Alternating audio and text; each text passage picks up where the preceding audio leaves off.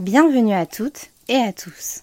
Nous pensons qu'il est l'heure de vous parler de deux films et surtout d'un acteur. Il nous fait rire aux éclats depuis trois décennies, mais c'est par sa mélancolie, cette fois-ci, qu'on a décidé de commencer à vous parler de lui. Mesdames et messieurs, tenez-vous prêts, l'émission de Coin du Feu du jour est consacrée à Jim Carrey.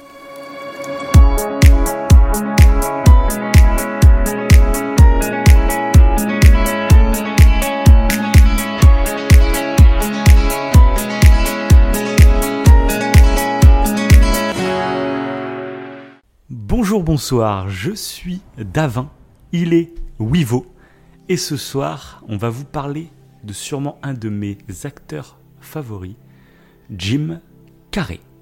Wivo, est-ce que tu vas bien? Franchement, honnêtement, Non. et, et oui, et, et c'est ce que j'allais dire. C'est ce que j'allais dire.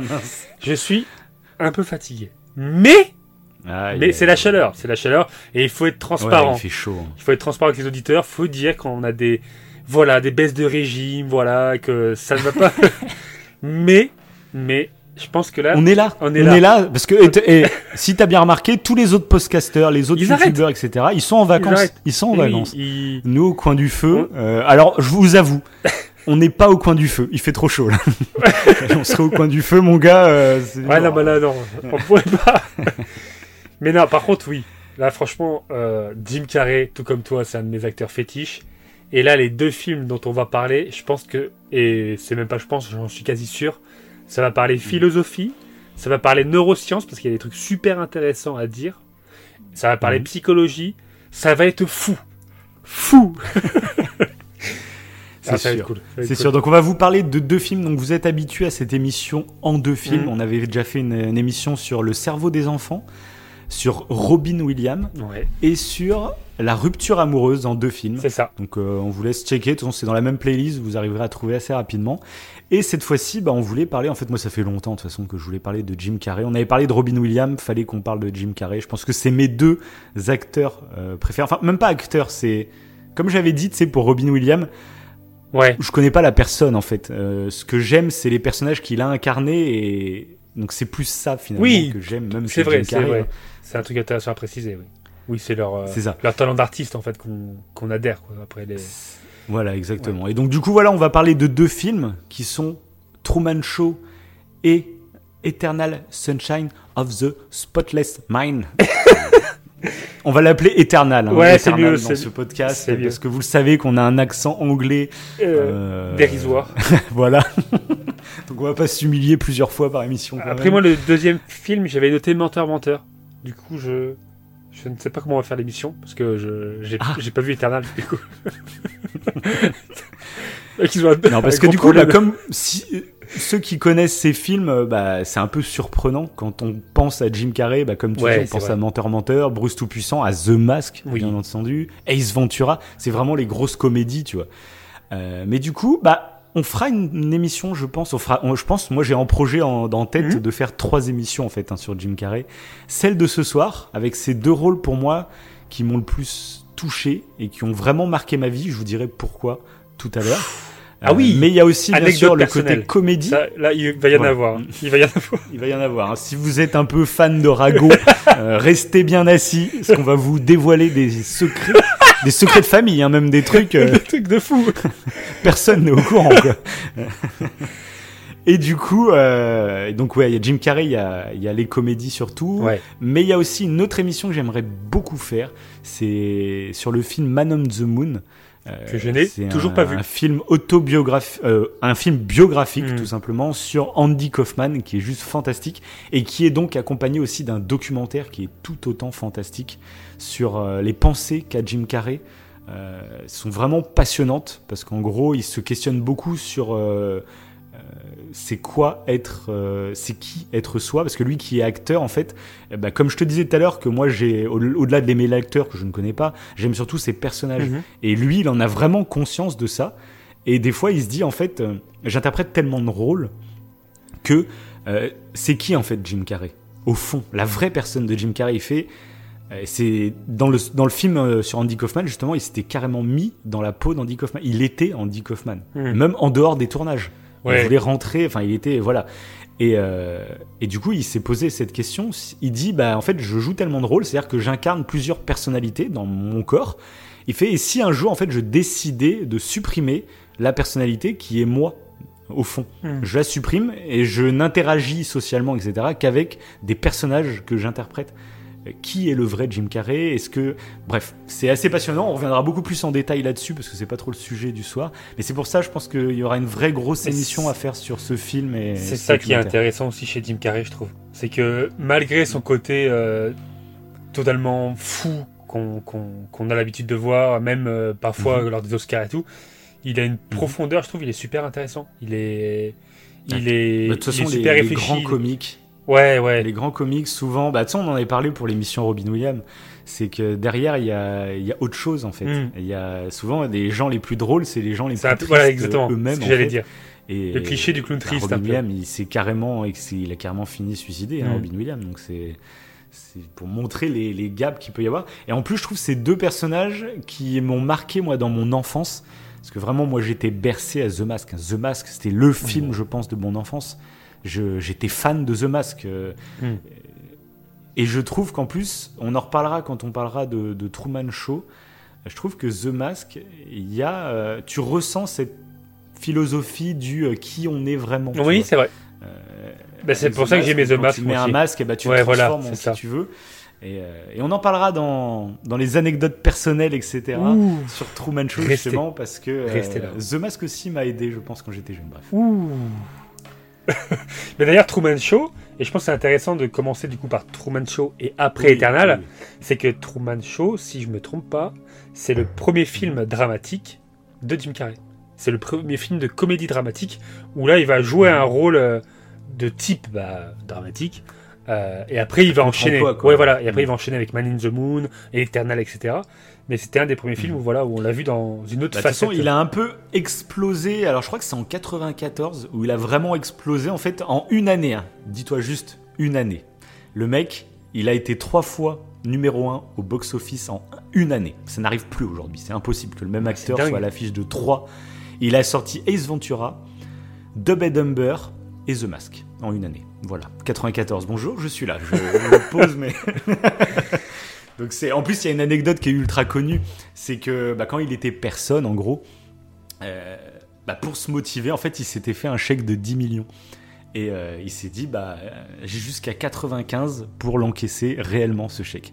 Et c'est en 94 du coup après la sortie de Dumber qu'il a réellement pu l'encaisser.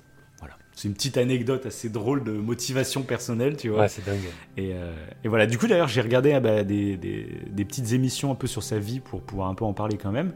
Et je trouve ça ultra intéressant, sa situation familiale, euh, ce qui l'a poussé en fait à vouloir se lancer là-dedans.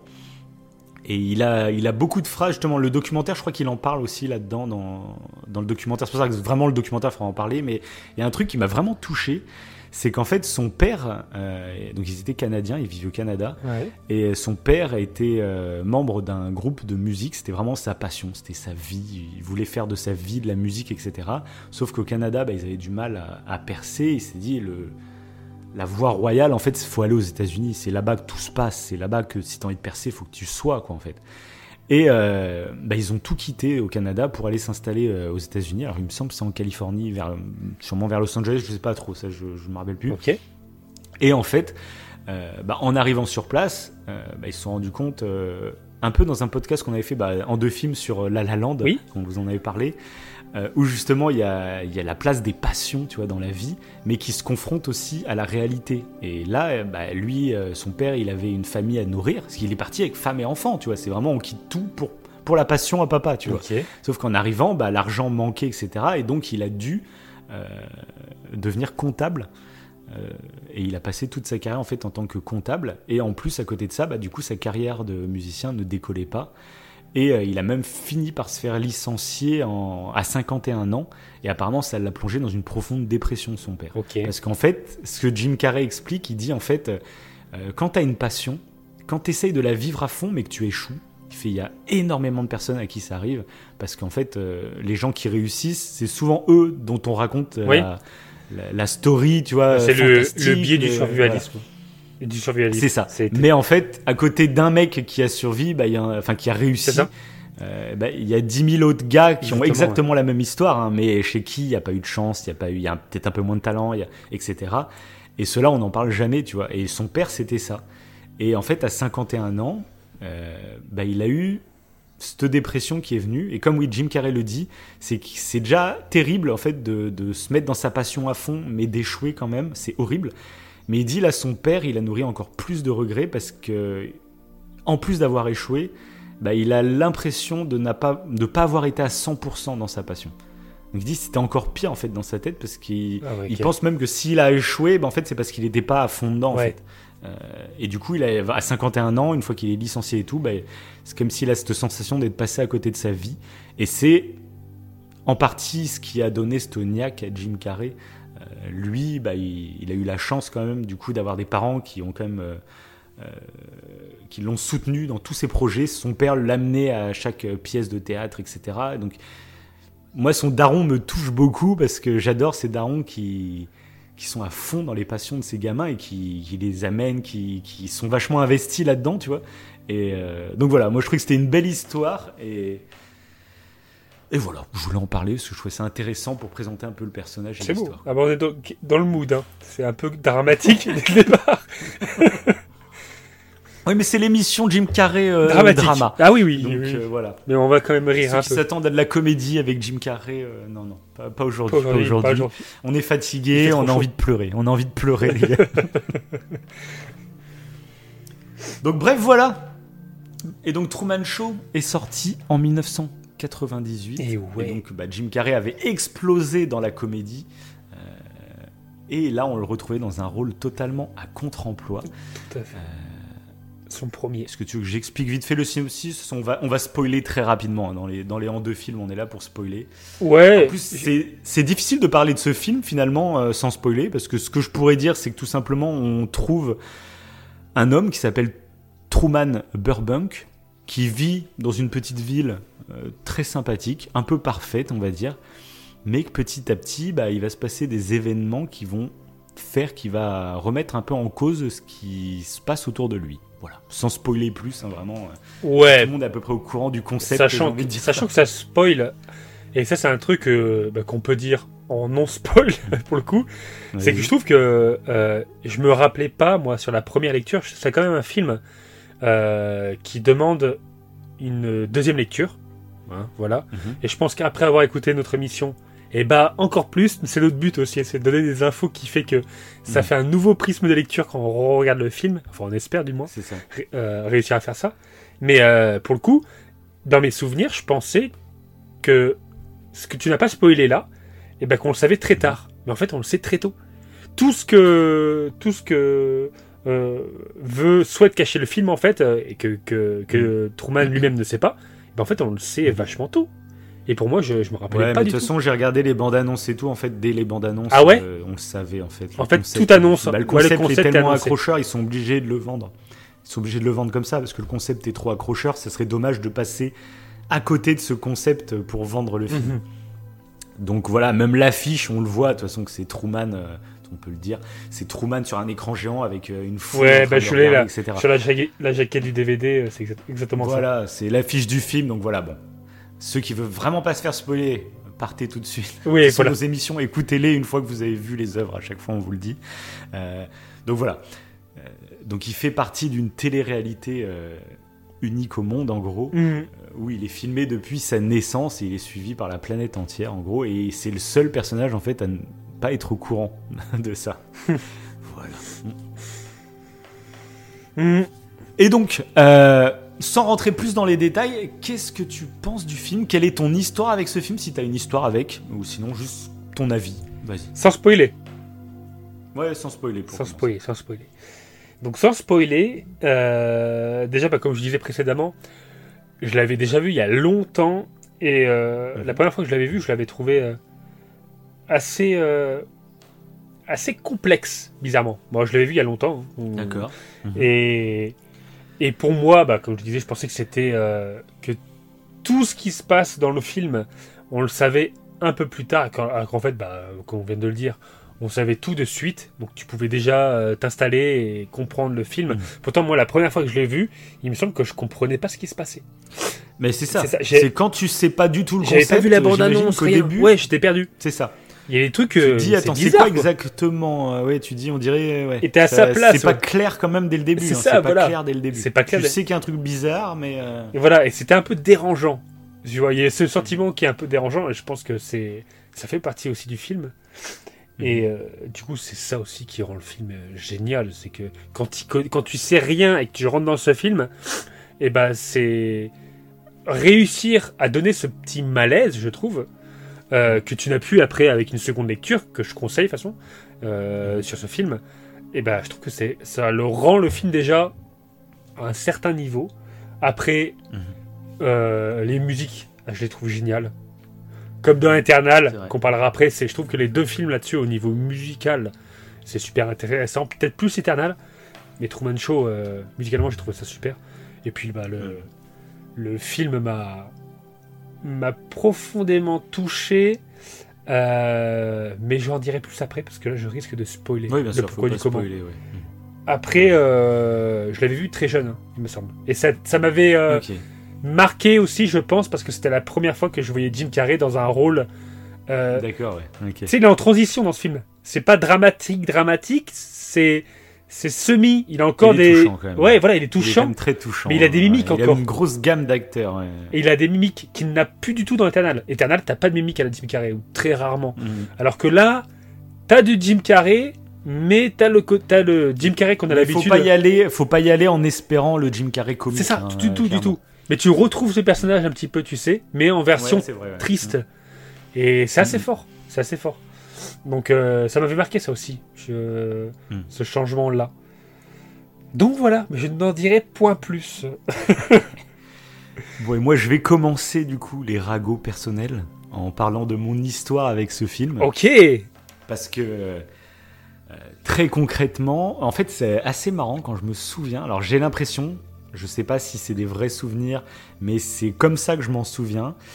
Euh, j'ai eu la télé dans ma chambre assez tard. Mhm. Euh, je devais avoir, euh, enfin tard pour euh, pour l'époque actuelle, on va dire. À l'époque, c'était quand même pas mal, mais je devais avoir en fait 13-14 ans, Mhm. je dirais, quand j'ai eu la télé dans ma chambre. Je me rappelle plus exactement.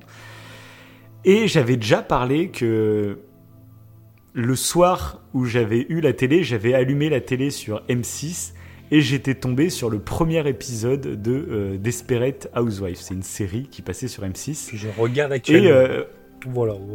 n'en dis pas plus. Je, je dis que c'est Donc, comme ça. euh, et du coup, euh, je me rappelle de ça. Le jour même où j'ai eu ma truc, j'ai allumé la télé. Et le soir, il y avait le premier épisode de Desperate Housewives qui passait à la télé et sur M6. Et du coup, euh, bah voilà, ça m'avait marqué cette série. Je t'avais raconté aussi dans, lors d'un horror show. Mhm. Alors c'était quelques temps après. J'avais regardé ma première enquête policière sur ma télé. Donc c'était vraiment rapproché hein, cette période. Et c'était l'affaire du petit Grégory Villemain. Mhm. Et je vous en avais parlé aussi dans une émission fait divers. euh, et qui m'a, c'est un, fait divers qui m'a vraiment marqué de dingue. Et il y a eu une troisième œuvre que, que j'avais regardée quasiment quand j'ai eu la télé en fait. Et cette œuvre c'était Truman Show. Voilà, c'était sur France 2, je me rappelle. Et voilà, j'en sais pas plus, mais je... est-ce que je me trompe? C'est possible. Peut-être que c'est moi souvenir. qui ai créé des liens comme souvenir. ça, je ne sais pas. Ouais, mais ça se peut, hein. j'en sais rien. Mais dans ma tête, en tout cas, dans mes souvenirs, c'est construit comme ça. Ok. C'est limite la même semaine, j'ai vu ces trois trucs. Voilà. C'est les trois œuvres, il n'y en aura pas une quatrième qui va surgir euh, d'ici là, moins que je me souvienne d'un truc, tu vois. Mais euh, pour moi, c'était les trois œuvres, euh, voilà. J'avais dû regarder comme toi à l'époque parce qu'il y avait Jim Carrey et que Jim Carrey, bah, il a bercé mon enfance avec The Mask, avec Menteur Menteur, Bruce Tout-Puissant, euh, euh, même Ace Ventura, qui a vieilli sur certains points, Ace Ventura. Oui, il y a pas mal de clairement. Avec un humour, un humour de l'époque, quoi. Et, euh, et donc voilà, j'étais fan de and Dumber aussi, que and Dumber, mais c'est. C'est génial. J'ai revu, là, en regardant des vidéos sur Jim Carrey, j'ai revu des images de and Dumber quand il fait du karaté, là, dans le restaurant. Je sais pas si tu te. Mais j'étais, j'étais mort de rêve. Il est ultra violent, en fait. En fait, il est dans un rêve, et il rêve qu'il est en train de séduire la, la, la femme dont il est amoureux dans and Dumber. Et, euh, sauf qu'il y a plein de serveurs qui viennent pour se battre, et euh, il leur pète le bras, mais c'est ultra violent. il leur arrache les yeux. c'est- scène, elle est. euh, Bon, enfin, bah, Dumb and Dumber. Enfin, de toute façon, Jim Carrey, c'est au total, c'est des. J'adore, et du coup, bah, j'avais dû tomber sur. Je voyais Jim Carrey, sais, sur France 2, bah vas-y, je regarde, et puis j'étais tombé sur ce film.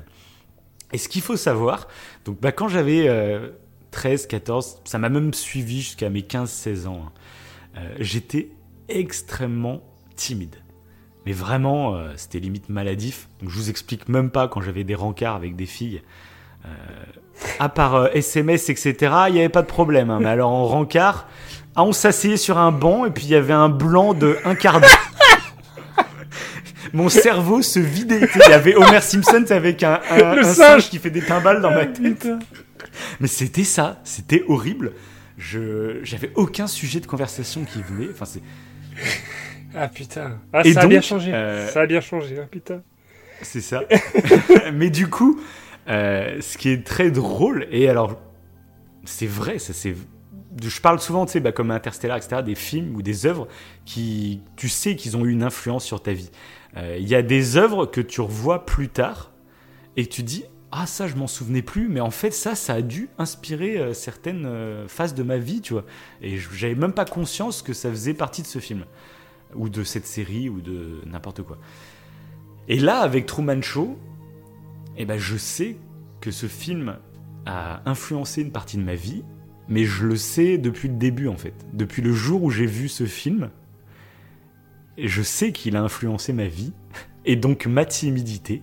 Ça peut paraître un peu ridicule, mais en fait, euh, bah, je suis un peu rentré toi, dans le délire de me dire, attends, mais comme tout le monde, je pense, tout le monde qui regarde Truman Show, forcément, tu vas te dire, attends, et moi, est-ce que je suis pas dans un Truman Show, tu vois? Est-ce que je suis pas dans un Da Attention, Show, euh, spoil. Attention, spoil. Non, bah non, parce qu'on on l'a dit tout à l'heure qu'il était regardé par. Mm, Ouais, ouais. Et du coup, Continue, euh, bah, continue. je me disais. Il se calmer, lui. Et donc, du coup, bah, je. Forcément, comme tout le monde, je me suis posé cette question. Imagine tous mes proches et des acteurs. Imagine. Bon, là, c'est vrai que je spoil un petit peu. Allez, on avance. Donc. Non, mais vas-y, de toute euh, façon, on peut dire qu'on. Vas-y, faut que tu continues cette anecdote. Faut que tu la ça, continues. ça. Donc euh, là, on rentre en Et partie bref, en fait, Voilà pour. Donc comme tout le monde, je me disais ce genre de choses. Je pense que tout le monde a cette réflexion, mais là où j'ai été, je pense un peu plus loin que tout le monde, euh, c'est qu'en fait, je me servais d'imaginer ça. Je m'en servais pour me donner de la force Mhm. et pour affronter ma timidité. Euh, je te jure, je, je me revois à certains rencarts ou trucs comme ça, où dans ma tête, je me disais, fais pas le con, euh, il y a des millions de personnes qui sont en train de te regarder, vas-y, fais le show, propose quelque chose, propose un truc. Mais vraiment, Propose un vraiment. fais, fais les rires, fais, les, fais de la distraction. Vraiment, je me rappelle, j'étais gamin, hein, j'ai 14-15 piges, mais je me rappelle que je me le disais, même peut-être un peu plus, non, en fait, 14-15 piges, c'est vraiment où j'étais très très timide. Et peut-être plus 16-17, c'est quand j'ai commencé à combattre ma timidité, mais grâce à ce film. Alors, euh, peut-être que la, la, te- la technique est un peu bizarre, mais ça m'a vraiment aidé. Non, je trouve ça bien. Je pense qu'en plus, euh, Mhm. au contraire, au contraire, euh, déjà ça me fait penser à une anecdote personnelle. Après, je te laisse finir, je, je le dirai après. Je sais pas si tu voulais. Je, te- je, je ne te coupe pas. Non, mais j'ai- j'avais globalement, euh, globalement fini cette phase. Ok. Juste, je pourrais rajouter que petit à petit, euh, bah maintenant, j'y pense plus à ça, hein, bien entendu. Euh, mais ça, ah toujours, toujours à 30 piges, je, je suis toujours en train de me dire, vas-y, Mais tu. fais le show, mon gars. Ah, mais je, je vais enchaîner sur un truc parce que. euh, Ouais, vas-y, vas-y. bah, en fait, en gros, le syndrome, il existe, il existe vraiment. Euh, en fait, suite au film, vu qu'il a été, il a eu un succès bah, retentissant, euh, dans les, euh, dans les classiques. que ju- attends deux secondes, juste deux secondes, excuse-moi. Euh, juste un truc qui est très intéressant aussi à dire pour remettre dans le contexte, c'est que le film est sorti en 98, c'était avant euh, l'arrivée massive de toutes les téléréalités, etc. C'est un film en plus d'être culte. Aujourd'hui, tu le regardes encore, je pense qu'il te marque. Euh, Clairement. qu'il a encore des choses à, à te dire euh, sur notre société d'aujourd'hui, alors qu'il a, il a, il a 25 ans. Quoi. Ouais. Mais en, en plus, il faut se dire qu'à l'époque où il est sorti, la télé-réalité n'existait quasiment pas. En France, ça n'existait pas. Love Story et tout, c'était pas encore sorti en 98. Donc, faut se dire à quel point le film. Ouais, un était film visionnaire. précurseur. Ouais, ouais, c'est ça. Ouais, non, mais c'est. Il a posé des pistes de réflexion qui ont peut-être, je pense, influencé notre rapport à la télé-réalité plus tard. Enfin, c'est. Ce film est très. Enfin, c'est Ouais, vraiment fort pour moi un vrai gros film culte Oui. euh, qui a. Vrai... Tu sais, on en parlait dans Stranger Things qu'il y a certaines œuvres qui, qui influencent nos sociétés. Oui, voilà, c'est ça. Euh, je pense Et là, c'est exactement vraiment ça. que Truman Show. Oui. Là, je me pose même pas la question en fait, c'est sûr. Ah bah oui, voilà, voilà. Mais là, euh, euh, déjà, comme tu le dis, pour la télé-réalité, mais ça va au-delà de ça parce que donc le syndrome Truman existe vraiment. C'est un syndrome psychologique que bah, qui définit ce qu'on voit dans le film. Les personnes se croient dans une télé-réalité. Donc c'est pas comme toi tu l'expliquais. hein. Toi c'était pas, c'est pas du tout le même trouble. toi c'était vraiment pour Non, te moi, donner. J'avais conscience. Toi c'était une euh, forme de développement personnel. Pas, mais Ouais voilà. voilà, c'est ça, exact. Et moi, d'ailleurs, l'anecdote que je vais dire, c'est exactement le- dans le même délire que toi, qui, qui est personnel pour le coup. Mais, euh, mais du coup, ouais, le syndrome Truman existe vraiment. Et on se demande même si c'est pas un peu comme euh, on en avait parlé dans Fight Club, euh, le, le- le trouble des personnalités multiples. Euh, le cinéma accentue en fait ce trouble qui peut-être existait Oui, déjà avant, vrai. mais il Ouais. y a un effet culturel qui fait que les gens vont, euh, sans le faire gaffe, hein, vont aggraver leur, leur, leur trouble. Et le syndrome Truman, c'est un peu le cas parce que ils ont, il y a, y a cinq patients qui ont vu deux psychiatres et les cinq patients, euh, en fait en gros trois sur les cinq patients, ont parlé de Truman Show comme référence pour dire que euh, ils se pensaient dans une télé-réalité à tel point qu'il y a un des patients par exemple qui était à l'hôpital et euh, qui s'est échappé de l'hôpital pour voir en fait si ce qui était à la télé était cohérent avec ce qui était dehors. Il était vraiment dans un délire là où on- tout le monde lui ment et en fait il s'avérait qu'il avait eu un c'était une paranoïa suivie d'un trouble bipolaire. Moi pour le coup euh, le film clairement fait penser même à des fois à des comportements schizophrènes. Et j'ai jamais vu nulle part euh, mais pour le coup et j'en parlerai après plus tard euh, peut-être une autre anecdote du coup plus personnelle aussi de Truman Show une fois qu'on aura spoilé un peu plus le film.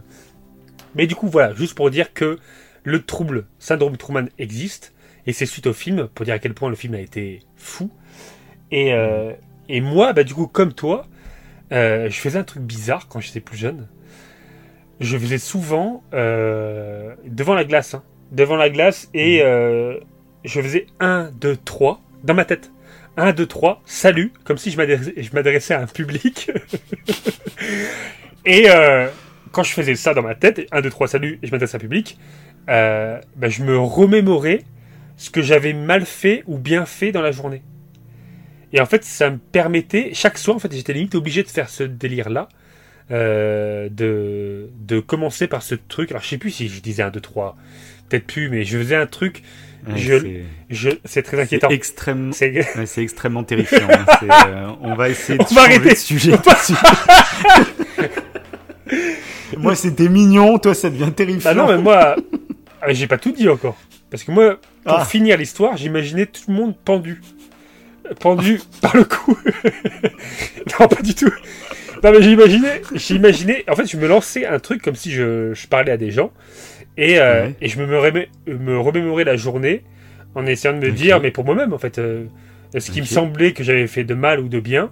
Et à chaque journée, j'étais obligé, chaque soir, limite avant de me coucher, de me faire ça, Mhm. de me remémorer la journée pour, euh, pour améliorer en fait mon comportement.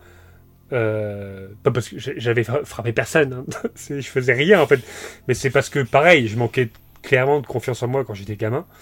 Et vu que je Mhm. manquais de confiance en moi, j'avais besoin de faire cette rétrospective de la journée pour me dire bon ça j'aurais pu mieux, Ah ouais, ouais. j'aurais pu mieux faire. quel âge? J'étais jeune hein, parce que je faisais ça. euh, euh, j'ai débuté ça au collège, hein, au début du collège. Donc je devais avoir 13, Mhm. 12-13 ans peut-être. Ok.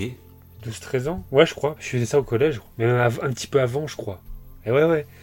Ok. Mais c'est ce qui a fait en fait que. euh, J'ai- limite de la peine pour toi. Mais c'est ça qui a fait que je me suis intéressé à la psychologie. C'est à, cause de ça. En fait, euh, après, euh, mais j'étais obligé de faire ça en fait. euh, limite, c'est Mais juste. c'était pas en rapport avec Truman Show. C'est un truc que tu faisais toi-même, mais. euh, Et ben, je me demande. Je me demande parce que du coup, Truman Show, la première fois que je l'avais vu, m'avait peut-être marqué aussi pour ça. Euh, Il m'avait peut-être dérangé aussi pour ça. Parce que moi, je m'adressais, mais je savais, je, je savais pertinemment qu'il y avait personne. euh, C'était juste Mhm. comme ça. Mais j'avais un peu cette idée-là de, de, de m'adresser à, à des personnes pour moi me, je sais pas, me faire mon truc. C'est un peu bizarre, Ouais, ouais, mais... mais ça me fait penser carrément Ouais, à Truman Show. Et je sais pas si carrément. attends, on avait dit 98 le film? Ça se trouve, je l'avais vu avant. C'est possible. Bah, C'est pas avant 98, hein, mais... Non, non, non, je l'avais. Je l'ai vu en avant-première avec Jim, hein, c'est mon père, c'est, euh, voilà.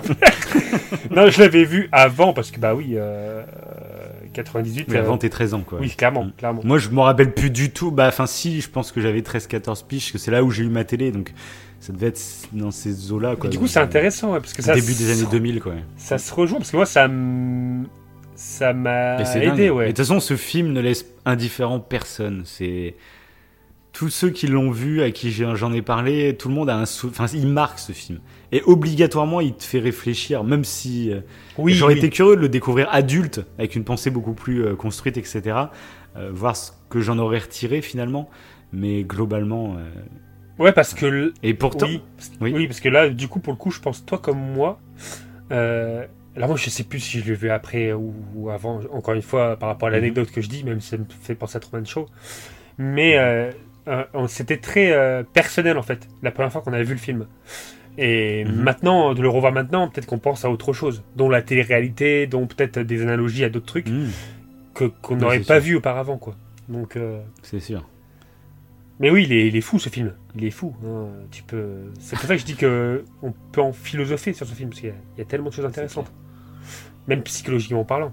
Bah, à tel point, voilà, ils en ont fait un Bah, syndrome. moi, moi c'est vrai. De toute façon, on est rentré en partie sport. Oui, oui, de toute façon, on va parler du Clairement. film et tout. Justement, donc psychologiquement, un truc qui m'a fasciné, c'est une phrase que dit euh, bah, Ed Harris d'ailleurs. Euh, Je sais pas si t'as fait gaffe, l'acteur, le, le créateur de tout ce Mhm. monde, c'est Ed Harris. C'est par exemple dans Westworld l'homme en noir. Je sais pas si tu t'en Mhm. souviens.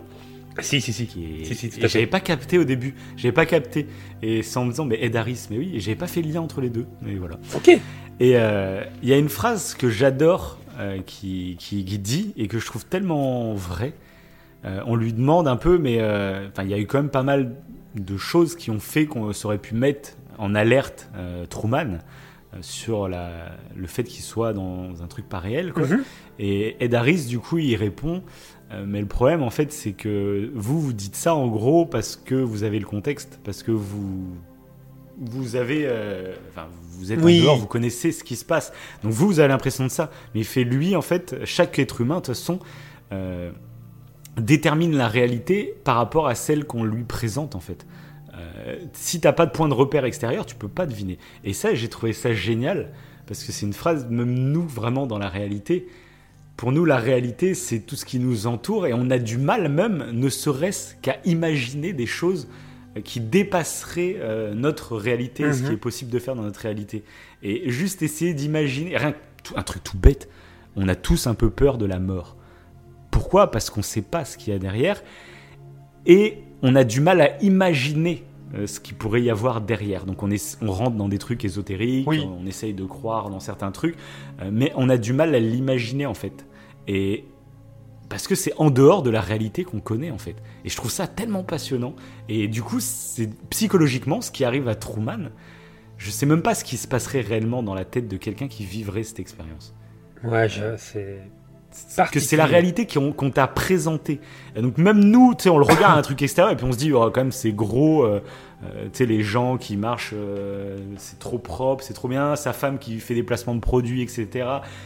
Tu dis que c'est trop gros quand même. Comment ça se fait que c'est à partir de ses 30 ans qu'il commence à griller qu'il y a un problème? Et encore, il ne devine pas tout seul, c'est parce qu'il y a une intervenante qui lui en a parlé, en gros. Oui. quoi. Euh, donc tu dis, comment il a pas pu griller plus tôt? Mais finalement, en fait, c'est la réalité, c'est la seule réalité qu'il a. Et ça, je trouve ça tellement intéressant. Et voilà, psychologiquement, je me demanderais réellement quelqu'un qui vit vraiment cette expérience, comment il pourrait réagir? Bah, je trouve qu'en plus, moi, il me fait penser euh, vraiment à, à des troubles de paranoïaque et de type presque schizophrénique, Ouais. où tu penses qu'il y a un complot Mm. contre toi. Oui, c'est vrai. que du coup, exact. tu peux- Mm. En fait, au lieu de croire que tout est faux autour de lui, il pourrait Mm. croire, si le mec euh, dérive totalement, vrai, qu'il est fou. oui. Et en fait, il pourrait s'autodétruire. Et je pense que c'est là-dessus que ça, on, on viserait. Et c'est ce qui m'a dé- dérangé Moi, dans le vrai, film, attends, moi. je- Ouais. Bah moi, euh, oui, bah en parlant de ces troubles, etc., ça me rappelle, moi, une vidéo que j'avais vue de Y Penser qui présentait certains troubles psychologiques qui peuvent paraître totalement fous. Et dans ce même ordre d'idées, du coup, il y avait un, il y a un trouble psychologique qui existe réellement. C'est que du jour au lendemain, il y a des gens qui ont l'impression que leurs proches ne sont plus leurs Ah proches. ouais, ça doit être horrible que ça. c'est des sosies. Oui, C'est comme des sosies. Genre, tu vois ta femme qui arrive du boulot, tu la regardes et t'as la sensation que c'est pas elle. Alors que c'est elle, hein, dans la vraie vie, c'est elle. Sauf que t'as cette sensation, non, c'est pas elle, c'est une- un sosie. T'es pas exactement ma femme. Et il y a des gens, vraiment, c'est une vraie maladie mentale. Et ça arrive à des gens, ça se déclenche genre à 50 ans, Mm. un truc comme ça. hein. C'est ça, Et c'est c'est horrible. et ce trouble serait complètement en fait de Truman Show. C'est vrai que tu peux le faire passer. Juste t'es en train de perdre la tête ou je sais pas quoi. Enfin, je sais même pas comment tu réagirais psychologiquement. C'est C'est ça, c'est pour ça là, je pense que tu t'autodétruis en fait. Tu... oui, c'est vrai. Et là, ils... en plus, dans le film, encore une fois, je trouve qu'il y a beaucoup de points avec euh, des troubles schizophréniques. C'est pour ça que je suis, curieux- je, suis- je suis assez étonné de l'avoir vu nulle part.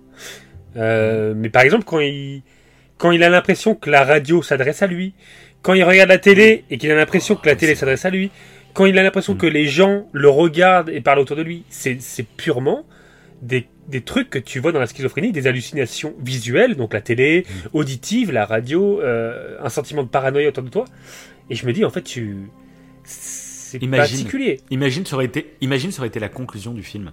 Au moment où il sort par la porte, et ben là il y a un fond noir et il se réveille en fait il est en hôpital psy et on lui explique euh, Ah ouais. euh, vraiment en fait c'est son vrai meilleur ami, c'est sa vraie femme etc. Mais le mec a fait une crise de la quarantaine ou je sais pas quoi. Et ça aurait été une fin. Oh, euh, horrible Horrible Le mec a rendu le film encore plus bon, je dramatique. sais pas si ça serait mieux parce que moi j'adore la fin de Truman Show pour ce côté en fait euh, on sait pas vraiment ce qu'il y a derrière en fait. Oui, là, c'est parfait. Et il va affronter la réalité. C'est vrai que moi je trouve ultra poétique la fin. Bah, la preuve, et d'ailleurs d'ailleurs- fait une théorie qui, était, Oui. qui est palpable, en fait, qui est, qui est valable. ça Oui, pourrait être le oui, cas. ça pourrait être en plus ça. Mais d'ailleurs, moi j'ai une question à te poser. Donc pareil, je vous ai dit, hein, on, va, on va se confier aujourd'hui. si toi, parce que je me suis vraiment posé la question, parce que au-delà de penser télé-réalité, t'es dans un gros truc comme ça, moi ça m'a direct fait penser un peu comme Matrix à une réalité virtuelle. Oui. Si un jour tu apprenais en fait que toute ton existence c'est de la réalité virtuelle, Mhm. tout a été créé, etc. Et que bah, maintenant que tu découvres que c'est de la réalité virtuelle, est-ce que tu aurais envie d'aller découvrir la réalité en sachant que bah, dans cette réalité virtuelle, bah, tu as une fille, tu as une copine, tu as des amis, tu as tes parents. Et en quittant cette réalité virtuelle, et ben en fait, tu perds tout ça. Parce qu'il n'existe pas, en fait. Qu'est-ce que tu choisirais? Est-ce que tu aurais envie d'aller découvrir la réalité ou, est- mais, ou est-ce que tu pourrais pas quitter en fait ta vie que, parce que La Truman, en fait, il, il sort direct. Après, bon, lui, c'est carrément des acteurs. Donc tu te dis, là, ça doit être. euh, Ouais, mais tu vois- gens. Enfin, c'est chelou de ouf, quoi. Ouais, mais Mais. euh, tu, tu cites un point intéressant parce que il quitte le, le du coup ce dôme, mais euh, le but en fait de Ed Harris aussi c'était qu'il ait un enfant. Est-ce que s'il aurait eu un enfant, oui, il n'aurait pas ça. changé d'avis? Parce Et que finalement, l'enfant aurait été le seul pas acteur, et j'imagine qu'il serait né comme ça, Truman, et qu'ils auraient Ça été deux tout. du coup. Ouais, ça aurait été. Il faudrait une suite en fait. c'est vrai. Ça, serait tout. tellement intéressant. Et du serait coup, tellement intéressant. et c'est pour ça que quand si tu si je reprends moi l'idée de quitter ma Hmm, Mm. je pense je sais pas en fait ouais je pourrais pas je crois je crois que je me dirais euh, que je sais pas c'est trop Mais bah, après, tu reviens dans. Tu dis, je quitte pas parce que je peux pas quitter, blabla. Mais revenir à ton quotidien en te disant en fait que, que c'est faux bah, les gens que tu croises n'existent pas, c'est faux. Euh, C'est ouais c'est hein, particulier à ce à ce Moi, je me suis posé la question. Et dans le cas de Jim Carrey, enfin de, de Truman, comme c'est des acteurs, mais après, je sais pas si lui-même le comprend. Si, je pense qu'avec sa femme, euh, il a ouais, avec sa femme il l'avait senti ouais. Ouais, mais avec son ami non c'est ça.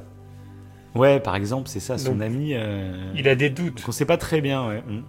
Et en plus, il est motivé finalement par l'amour, Truman. S'il Ouais, a envie exactement. de autant de sortir, etc., c'est ça qui est intéressant, femme, en fait. Et c'est ça qui est intéressant d'ailleurs pour notre deuxième film Eternal, c'est que l'amour a un gros euh, impact je trouve, dans les deux films. Parce que là, c'est le moteur qui va faire qu'il va vouloir se, se libérer, parce que je pense que peut-être qu'il ne l'aurait pas fait. Ou peut-être qu'en en fait, il aurait eu un enfant, du coup, euh, un peu comme on parlait en fait dans la rupture amoureuse, que parfois, Bah, malheureusement, ils allaient, hein, t'as vu, ils allaient Ouais. lui faire faire un enfant justement peut-être pour qu'il aurait cédé. quoi. il aurait cédé parce que des fois, en fait, euh, ça peut être malheureux. On peut fonder une famille pas parce que euh, on est totalement amoureux, mais parce que euh, Mm. c'est les mœurs, c'est comme ça, et on fonde une famille. Et voilà, c'est des conventions, c'est parce qu'on est bien avec l'autre, mais c'est pas la, la- l'amour Bah passionnel. Couple, c'est vraiment ça. quoi. Et c'est ça, c'est ça. euh, bon, c'est vraiment très cliché parce que sa femme, Oui, là, c'est vraiment, ça va euh, très loin. En plus, quand elle fait ses pubs, elle est ultra agaçante. Je comprends qu'à un moment, il vrille. mais, Mais déjà, en plus, ça, au niveau des pubs, justement, c'est un détail, mais qui est tellement en avance sur son temps. Euh, moi, ça m'a direct fait penser genre à des youtubeurs qui font des placements de produits. oui, Mais ça n'existait pas YouTube à l'époque. C'est ça qu'il faut remettre dans le contexte du film, et je trouve, enfin, le film est brillant sur tellement de points. ouais, ou même Stranger Things, t'as beaucoup de. T'as des, des passages, je crois, pour. euh, putain. Je sais plus. La Ah oui, que oui, genre il y a des marques. euh, Ouais. oui, bah, y a- genre, c'est souvent à saison 3 que ça m'avait. On en avait pas parlé dans le podcast Things. C'est vrai. C'est vrai que saison 3, il y avait pas mal de. Il y a du Coca, il y avait du KFC. et qui sont bien mis dans en le centre avant. commercial, ils avaient. Oui, bah, c'est clair. Mais encore, c'est différent. Mais euh, enfin non, c'est pas différent. C'est comme Truman, mais bon bref. Mais moi, ça m'a plus fait penser ouais, aux youtubeurs qui vraiment font un placement Ouais. de produit. C'est un- un- une partie de la vidéo, il y a un placement de produit, tu vois. Euh, bref. Mais c'est très intéressant parce que tu vois que déjà à l'époque, ils se demandaient comment financer tout ça parce que c'est- t'imagines le budget que ça doit être un truc, euh, un show C'est ça qui était vraiment visionnaire, ouais. Dans la. Ouais, non, c'est. Et tu sais- Il a poussé le truc.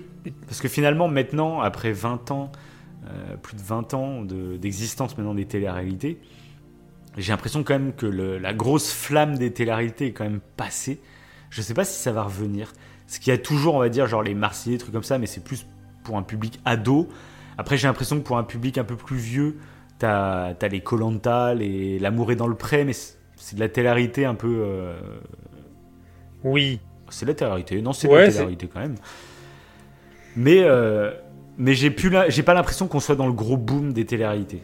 Je pense que c'est passé. Je sais pas si ça reviendra.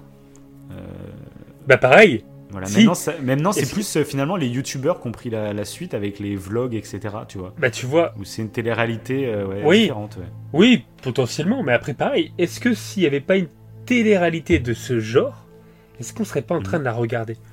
Parce que là, on accuse, tout le monde accuse Ed Harris comme quoi c'est le, c'est le mal, etc. et tout. Euh, Même pas. Pas forcément. hmm, il fait partie des, Moi, des vilains dans le wiki fandom. Oui, bien sûr. ah oui. Ouais, Ah je oui, l'ai vu. Ouais, je l'ai vu, ouais. Ok. Et, euh, et il est. euh, Ouais, moi, moi pas du tout. Ouais. C'est vrai que je le vois pas comme ça. Moi, je. Ok. Enfin, moi personnellement, ouais, je l'ai jamais vu comme un méchant. Je l'ai vu comme euh, parce que tu sens qu'il aime Truman, qu'il a. Oui, tu sens qu'il le, ouais, considère comme un enfant, clairement, ouais. Enfin, comme son Ouais, enfant. tu sens qu'il est pas malveillant. Tu sens juste qu'il a créé quelque chose. C'est un peu plus un comme un docteur Frankenstein, tu vois. Il a créé quelque chose. Il a créé un peut-être un monstre pour certaines personnes. C'est horrible ce qu'ils sont en train de faire à Truman. Et on le voit. hein. De toute façon, il y a des gens bah, comme la, la femme qui dont il tombe amoureux. Mhm. Euh, mais euh, mais il y a un côté très fascinant et on se demanderait tous. Moi, ça m'a fait penser aussi à Black Mirror euh, avec le premier épisode où Oui. bah, c'est le premier ministre qui doit faire des, des cochonneries avec un cochon, on va dire ça comme ça. Et tout le monde trouve ça atroce, mais tout le monde regarde en fait. C'est ça, plus ça. fort. C'est Ça. Et là, moi, je me pose vraiment la question s'il y avait une émission comme Truman Show, je pense que je serais peut-être le premier à regarder. Mais en Je plus, pas accro comme, comme on voit dans le truc, mais je pense que vraiment, je trouve il y a un, il oui. y a un En plus, il te enfin, le, il y a quelque chose. il y a il une te le vend, ouais, il te le vend bien parce qu'il te dit euh, Ed Harris dans le, on l'appelle par son, on appelle l'acteur, c'est Christophe, il s'appelle, voilà Christophe. Oui, bah, on fait toujours comme ça. On On, fait- fait toujours comme On ça. préfère, on préfère. On a du mal avec les, les noms. C'est ça. Et ben, euh, il, euh, il le dit, il dit que c'est une grossesse non désirée, donc bah l'enfant. euh, Non plus, oui. Il lui c'est le premier offre- enfant qui appartient à une société en plus. c'est dit. ça. Oui, ça aussi c'est intéressant. L'enfant, en fait, euh, ouais, c'est une société. Il appartient à une société, quoi. Bref. Et il lui offre une vie merveilleuse entre guillemets. Donc tu peux te dire, est-ce que Ouais, c'est vraiment mal? Personnellement, je trouve que c'est horrible la façon dont. Mais tu te poses la question, ouais, comme tu disais, est-ce que lui, Ed Harris, il dit bon, grossesse non désirée, l'enfant, je lui apporte un bonheur, et même jusqu'à la fin, euh, jusqu'à ce il que. vit vraiment cool, quoi. En fait, il... Ah oui, ah oui, clairement oui. Très, très... C'est la, la- la- Si l'American Dream. Dans quoi tu vis Ouais, c'est ça. Et puis après, à la fin, jusqu'à la fin, il pense qu'il va rester d'ailleurs. Euh, Après, le problème, je pense, là où euh, je pense que ça ferait aucune audience, si euh, on filmait juste sa vie et qu'il n'y avait aucune euh, genre interaction. On laissait vivre sa vie, tu vois, et ça serait pas passionnant en fait. Moi, j'imagine justement qu'on filme ma vie à moi. Euh, Enfin, j'imagine mal des gens regarder ça 24 heures sur 24. Euh, Il y a plein de moments extrêmement chiants, tu vois, dans ma vie. Et du coup, euh, on le voit bah, dans les téléréalités euh, qu'il y a eu par la suite. Ouais. Genre, je prendrais un exemple. Moi, c'est une télé-réalité que j'aimais beaucoup euh, au début, enfin, dans les années 2010 par là. C'était Secret Story sur TF1 Ouais. qui passait. Euh, j'aimais beaucoup, mais parce qu'il y avait un côté un peu sadique. Euh, je me rappelais qu'il y avait les, les prime time, c'était les grosses émissions le soir où il y avait l'élimination, etc. Et pendant cette émission, en fait, euh, il y avait la voix qui donnait des missions aux candidats pour foutre la merde. Très clairement, c'était Oui, des bah oui. missions pour foutre la merde. C'est du clash, et c'est et- qui attire après, ouais. Ah oui. Voilà, c'est ça que t'allais regarder. Et je me disais, une télé-réalité comme Truman, il y aurait l'effet de curiosité au début, mais imagine, quand il est gamin, quand il est bébé, euh, tous les parents, etc., c'est des acteurs, donc ils faisaient quoi en fait à ce moment-là? Tu...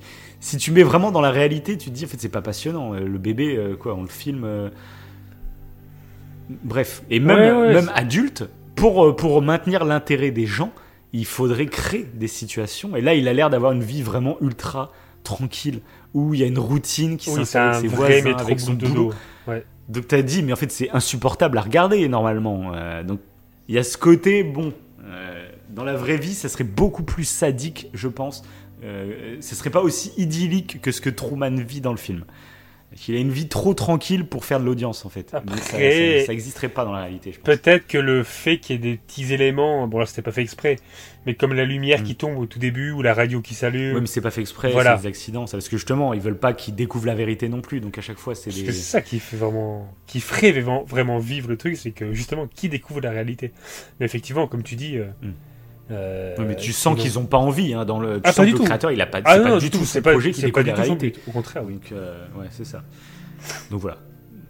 Mais, euh, mais du coup, c'est intéressant.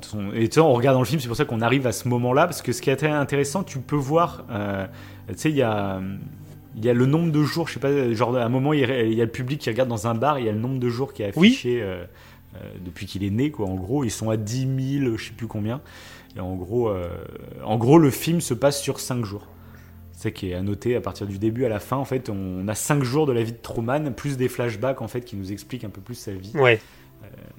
Mais voilà, donc c'est intéressant. On, on assiste vraiment au moment où il prend conscience du truc et, et finalement c'est extrêmement court. Sur une vie de 30 ans, en 5 jours, tout bascule quoi en fait. Et c'est ça aussi qui est, qui est intéressant. Bah, il y a un truc aussi où ça- qui a été plutôt brillant de la part de- du réalisateur, enfin du scénariste du moins. D'ailleurs, en réalisateur, je l'ai pas dit au début, ça, ça aurait pu être Sam euh, Raimi en réa. Ah bon? Ouais, D'accord. c'est ouf. Quand j'ai vu ça, je fais ah, parce qu'on l'aime bien hein, avec la Sp- là, Spider-Man. euh, et le ré- oui, oui, c'est clair. Euh, après, à l'époque, euh, Bah, après l'époque, qu'il aurait donné là-dessus. je sais pas non C'est- plus. C'est différent parce que là, moi, je trouve la réalisation vraiment cool, très euh, classique. Il y a pas, faut pas s'attendre à des plans de caméra de dingue ou je sais pas quoi. Non, Et je trouve mais euh, elle sert beaucoup la narration. oui, Euh, C'est-à-dire qu'en fait, parce que tu sais, il y a beaucoup de caméras cachées ça. dans, dans l'univers en gros de Truman.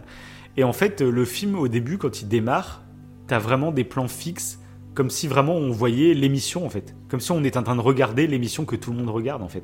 Et petit à petit dans le film, quand, euh, bah, comme on, on- ça qui est très malin, c'est qu'au début vraiment on regarde l'émission que tout le monde regarde. Et petit à petit en fait, on est en train de dépasser ce que les spectateurs de, de- du film en fait sont Oui. en train de voir. On est en train de comprendre quand même plus que ce que les spectateurs eux voient. Et du coup, bah là, il y a des plans de caméra qui changent avec des travelling, etc. pour montrer que là, on n'est plus sur de la caméra de télé-réalité. On est sur, euh, on est un peu omniscient, tu vois. On devient une caméra euh, de film finalement, jusqu'à la fin où il y a carrément, tu sais, avec le bateau et tout, où là, c'est des vraies scènes de cinéma avec des vrais plans. euh, euh, c'est pas des plans de caméra de télé-réalité qui sont planqués à des endroits du bateau, par exemple. ouais. C'est vraiment des vrais plans de cinéma, quoi. Et du coup, j'ai trouvé ça, c'est c'est discret, euh, mais ça raconte des choses. J'adore quand la, la réalisation, elle te raconte aussi euh, des trucs. quoi. Ben, c'est pour ça que quand tu n'es pas au courant euh, du tout du contexte, ça je me rappelle, mais la première fois que je l'avais vu, ça m'avait fait ça.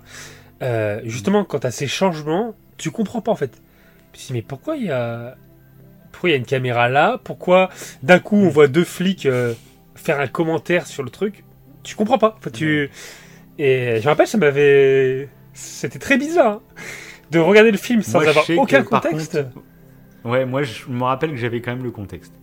J'ai jamais eu ce moment où je comprenais pas ce qui lui arrivait. À chaque fois, je. Ouais, la voilà, première fois que je l'ai vu, je savais que c'était une télé-réalité et sans en savoir plus, hein, bien sûr, mais euh, mais je savais. Donc j'ai pas été. J'aurais bien aimé vivre euh, la première séance. euh, Et c'est mais dérangeant. a priori, de toute façon, ils avaient ils avaient pas vendu le film comme ça. Non, façon. du tout.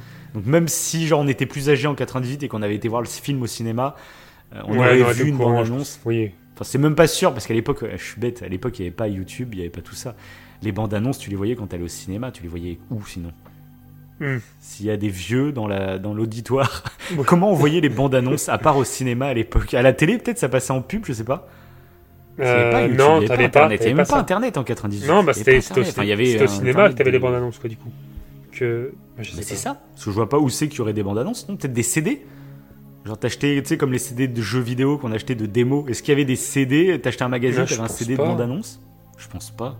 Ça me paraît trop d'investissement pour. euh, Ah, bonne question. Bah s'il y a des, des vieux, s'il y a des vieux qui nous écoutent, n'hésitez pas à lécher un petit commentaire et puis mettez le pouce bleu, etc. Si vous appréciez en même temps. Tout ça, tout ça. C'est vrai que c'est une vraie question en plus, quoi. Même s'il n'y a pas des plus vieux. Allez demander à vos parents, allez demander à vos grands-parents comment ça se passait les bandes annonces. Comment t'étais attiré pour aller au cinéma pour aller voir un film? C'est tout bête, mais. euh, Réponez-nous, dites-le nous. Voilà, mais vraiment, je me pose la question, à part au cinéma. Bah, je pense que au voir un film et avant, tu. Ouais, j'imagine. Après, c'est que moi j'étais. ultra. J'étais jamais féru de bande annonce, moi. alors. Ou si j'allais. Bah non, quand je faisais? Parce que je regardais plus de bandes annonces avant que maintenant. Maintenant, je- généralement, j'y vais sans regarder la bande annonce. Ok. Quand je faisais comment avant? C'est bizarre. J'allais sur Allociné, je crois. Mais bon, c'était pas non plus ultra vieux. Ah bah non. Ouais, c'est bizarre. Bah ouais. Vous nous direz. Vous nous direz. c'est ça la question philosophique de ce soir. Et oui, est-ce que t'as d'autres choses à dire sur le film? Est-ce que Ouais. t'as envie de parler d'un truc en particulier? Plusieurs petits trucs. Pas très long. Pas très long. Non, bah, on a le temps, hein, vas-y. On a le temps. Mais euh, en gros, euh, un truc euh, que justement on est parti sur la réalisation, mais je voulais parler du, au niveau du, du scénario, au niveau du scénariste, il a pensé à un détail que j'ai vu en fait dans les anecdotes auquel je n'avais pas du tout pensé. C'est que en fait il est dans un dôme Truman, donc il n'y a pas de soleil. Oui, je l'ai vu cette anecdote. Ah. T'as vu qu'il y avait des petits flacons de vitamine D. Exactement. Voilà. Et, j'ai, et en fait, bah, tu t'en rends pas compte euh, quand tu regardes le film, mais tu peux les trouver. malin au niveau détail. Mais trop. Au niveau détail, c'est trop malin. Trop, parce qu'on c'est pense vrai que même pas. moi, c'est une question, c'est une question, oui, que je me suis absolument pas posée. Mais ouais. Mais quand j'ai vu, donc euh, j'ai regardé une vidéo moi de Allociné justement, je crois, euh, Ouais, qui parlait des, des petits vidéos, détails ouais. justement du film, Ouais. et il parlait de ça. Et c'est vrai, bah, une fois que tu dis, bah oui, s'ils vivent dans un dôme, ils sont pas exposés à la vraie lumière du soleil, et du coup, ils ont besoin de vitamine D, sinon, bah, Bah voilà. Sinon, t'as santé, grosse carence. C'est critique. C'est ça. Et donc, c'est énorme d'avoir pensé à ce genre de détails. trop. quoi. C'est un délire, mais. Trop. Parce que nous, en tant que spectateurs, on n'y pense même pas. Je pense que certains, peut-être, ont- y ont pensé en cherchant peut-être l'incohérence dans le film. Hmm.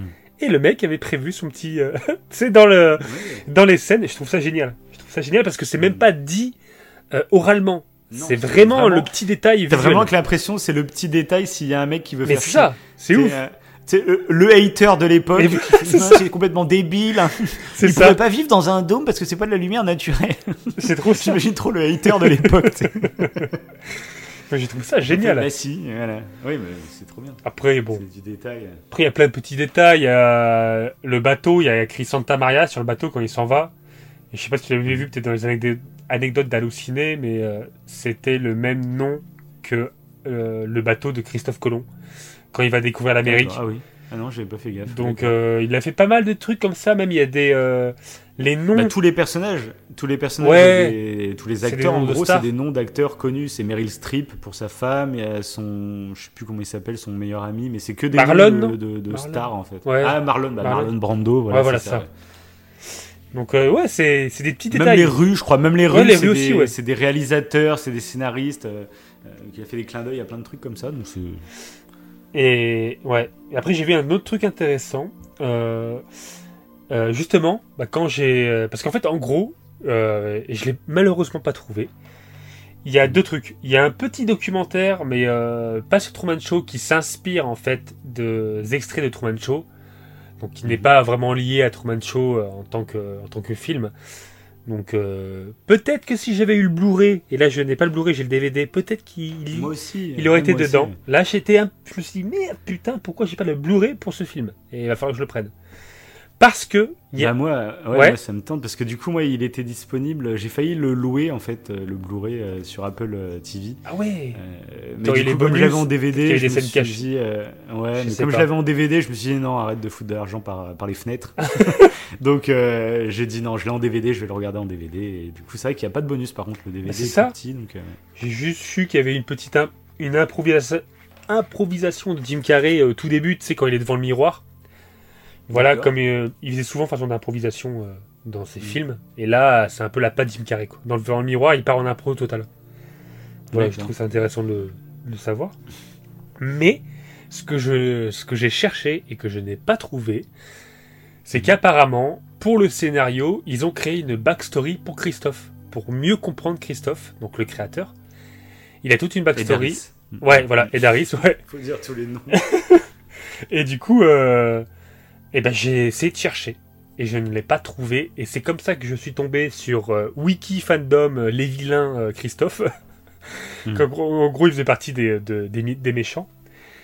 Et, et c'est dommage, parce que peut-être dans le Blu-ray, ils en parlent de sa backstory à Christophe et de savoir pourquoi il a eu cette idée-là de, de créer un. Il aurait eu une enfance en fait difficile. Et de ce fait, il aurait euh, voulu, en gros, de ce que j'ai compris rapidement, mais créer un monde où tout est bien euh, pour justement que Jim Carrey, comme si c'était son enfant, et le monde Ouais, que lui n'a pas aime eu. Vraiment, quoi, en fait. Il est, oui, oui. Ça semble être ça, ouais. Ça semble être ça.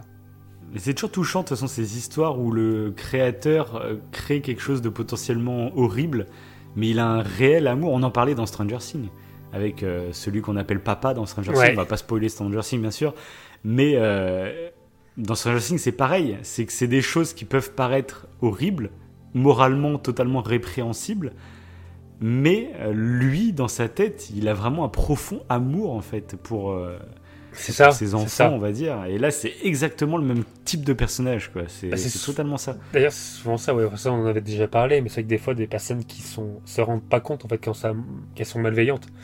Lui, il, Oui, c'est ça. il est bienveillant. Après, il est bienveillant. Il est quand même prêt à tuer Jim Carrey avant qu'il parte. Euh, je pense qu'il va essayer de lui faire comprendre que si tu veux vraiment partir, c'est Ouais, le coup de de l'émotion. la, de la peur, même de la peur de perdre son, son fils, son show, ça- tout va s'écrouler. Ouais, il est du plus coup, du tout il veut rationnel le la fin. menacer à fond, ouais, il est plus rationnel et il finit par être euh, au dernier moment, il fait bon, euh, on arrête tout. Donc il, voilà, il, Hum. il y a quand même quelque chose, il y a quand même de la, vraiment de l'amour, vraiment, tu vois. C'est pas. Ouais, tout à, fait, tout à fait, tout à fait, ouais. De toute façon, tu le sens à la fin, la, la tristesse qu'il a quand il comprend que Jim Carrey va ouvrir la porte. euh, C'est touchant même. Là, dans sa tête, euh, ouais, c'est vraiment une. Et moi, je m'imaginais, imagine, on vit vraiment ça. En vrai, nous, même en tant que téléspectateurs. Je sais pas, euh, je, je serais même curieux de savoir si ça, ça existait en vrai, comment euh, on réagirait. Il y aurait des polémiques dans tous les sens. je Mais d'un autre ouais. côté, une fois qu'il y aurait 30 ans d'émission, ce serait euh, culturellement, enfin, ce serait, t'imagines, 30 ans d'émission. C'est-à-dire que nous, euh, bah, on serait nés avec, en fait. Mais c'est ça, c'est ça. Euh, On l'aurait connu toute notre vie, en fait. Ça, c'est notre pote. Mais Parce que c'est ce qu'ils disent à un moment en fait, c'est qu'il y a des gens en fait, euh, bah, même ils, ils allument leur télé le soir pour dormir en même temps que lui. C'est il y a un côté très euh, rassurant en fait de le voir.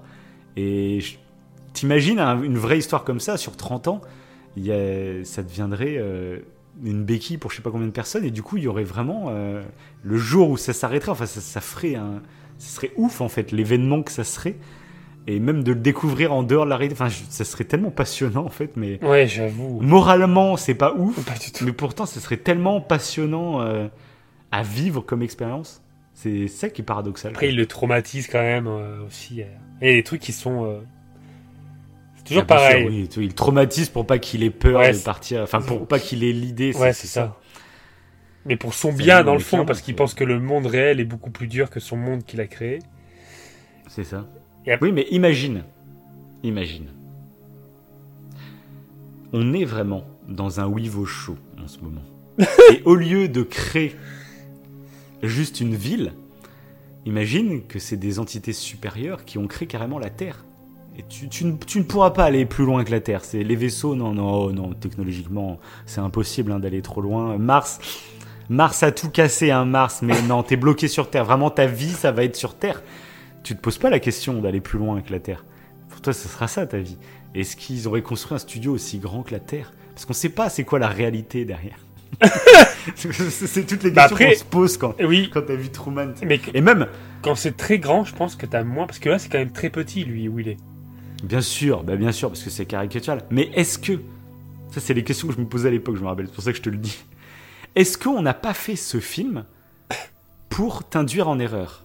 Pour te dire que, bah oui, c'est impossible de créer un truc, tu vois là, c'est grossier, normalement Truman il devrait remarquer que c'est grillé, qu'il y a trop d'acteurs, que... C'est impossible de créer ça euh, avec une terre entière, c'est impossible. Allez, rendors-toi, Wivo. On n'est pas dans le Wivo Show. Allez, on passe à autre chose, on passe à un autre sujet. Moi, je me rappelle à l'époque, je me disais ça. Je me disais, on te montre un film euh, où euh, bah, même une petite ville, c'est trop dur à gérer. Donc, n'imagine pas plus haut. C'est du cinéma. C'est n'imagine pas plus grand. Allez. Je me rappelle que je me disais ça à l'époque. hein. J'étais comme bien, bien, bien attaqué. Non, mais on, pensait, on croyait aux Illuminati à cette époque-là, c'est pour ça aussi. hein. ah bon, on croyait en tout. hein. Bah, si tu crois à Truman Show, hein, tu, Tu crois aux Illuminati, forcément. Tu crois, c'est pour ça. C'était la meilleure explication possible en, en tant que grosse théorie du complot. Après, euh, il y, en a qui ont fait des, des analogies à pas mal de choses aussi à Dieu. Genre que Christophe serait un dieu. Euh, Oui, et qu'en oui. fait, ce serait que des divinités euh, limite grecques. Parce qu'il y en a qui ont réussi à trouver des scènes de Truman Show semblables à des, des scènes dans la mythologie euh, antique. Euh, où t'as les humains, bah, du coup, où est Truman Show, et euh, t'as les, euh, divinités grecques euh, dans la lune, là, comme on Oui, le voit. mais après, c'est ce que je génial, parlais dans le- bah, l'émission Stranger Things sur, euh, sur les théories avec la- les vidéos d'Idi Chandouidoui. Que, Oui, tu peux à tout partir trouver. d'un truc euh, où il n'y a aucune euh, volonté de créer autant de, de parallèles, tu T'en peux plein. réussir toi à en faire toi-même en fait des parallèles à plein de trucs et c'est ce qui est passionnant. Moi j'adore le, regarder euh, des vidéos dans ce genre tant que c'est des sujets aussi euh, Bah, aussi distrayants que le cinéma etc. comme Je Mother. rentre moins quand c'est des Mother. sérieux. voilà, c'est ça. Allez, allez écouter notre podcast Mother, allez voir le film Mother. Là, c'est le. Tant que ça reste des débats de distraction, je trouve ça marrant. Oui, tout à fait, c'est ça. Il faut ça. pas que ça aille plus loin. Il faut pas que parce que le problème c'est qu'il y en a qui utilisent toutes ces théories euh, et qui vraiment l'ancrent et pensent que c'est la réalité. Bah, Et tu c'est là que ça devient beaucoup plus Comme tu dangereux. de faire. Voilà, exa- exactement, exactement. En croyant que un putain de complot. bon, Est-ce que t'as d'autres choses à rajouter sur Truman Show du tout. Du tout. Ouais, je pense qu'on a fait un petit tour pour euh, ceux qui l'ont vu spoil. On va pas euh, Non, rappeler tous les événements du film. hein, Non, du tout. vu. C'était juste c'était pas le but, dis- ouais. discuter un peu de tout ce à quoi euh, ça nous fait penser ce film. Donc ouais, t'as pas d'autres Non. choses euh, qui la- viennent en tête La scène du rond-point, je la trouve hilarante. Quand il devient taré, là. Oui, Euh, oui, je- bien sûr. Oui. Bah là, on retrouve du Jim. Carrey un peu, un peu fou. Et pareil, la réaction, si, une réaction qui est très intéressante, c'est la réaction de sa femme. Oui, Bah, quand après vraiment il pète un câble et qu'il lui met le couteau sous la gorge et tout. Ouais. Et là où elle craque, et elle fait non, j'ai pas signé pour ça, etc. Et là, c'est vrai plus un que jeu de rôle. Ben oui. Et là, elle sort du- de son rôle. Par peur.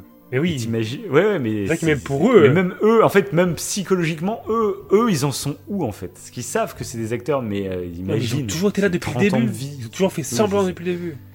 Parce que t'as eu Marlon, ils sont copains depuis qu'ils sont, gamins. Hein. Ils Bah, c'est ça. avaient 8 ans quand ils se sont, euh, ils sont rencontrés, des trucs comme ça. Enfin, c'est, c'est complètement dingue. Bref, c'est psychologiquement, il y aurait beaucoup de choses, à mon avis, qui seraient pas réalisables. Je pense que si vraiment tu voulais créer une télé-réalité dans le genre, il faudrait que toute la ville soit dans la télé-réalité et qu'ils soient pas au courant, tu vois.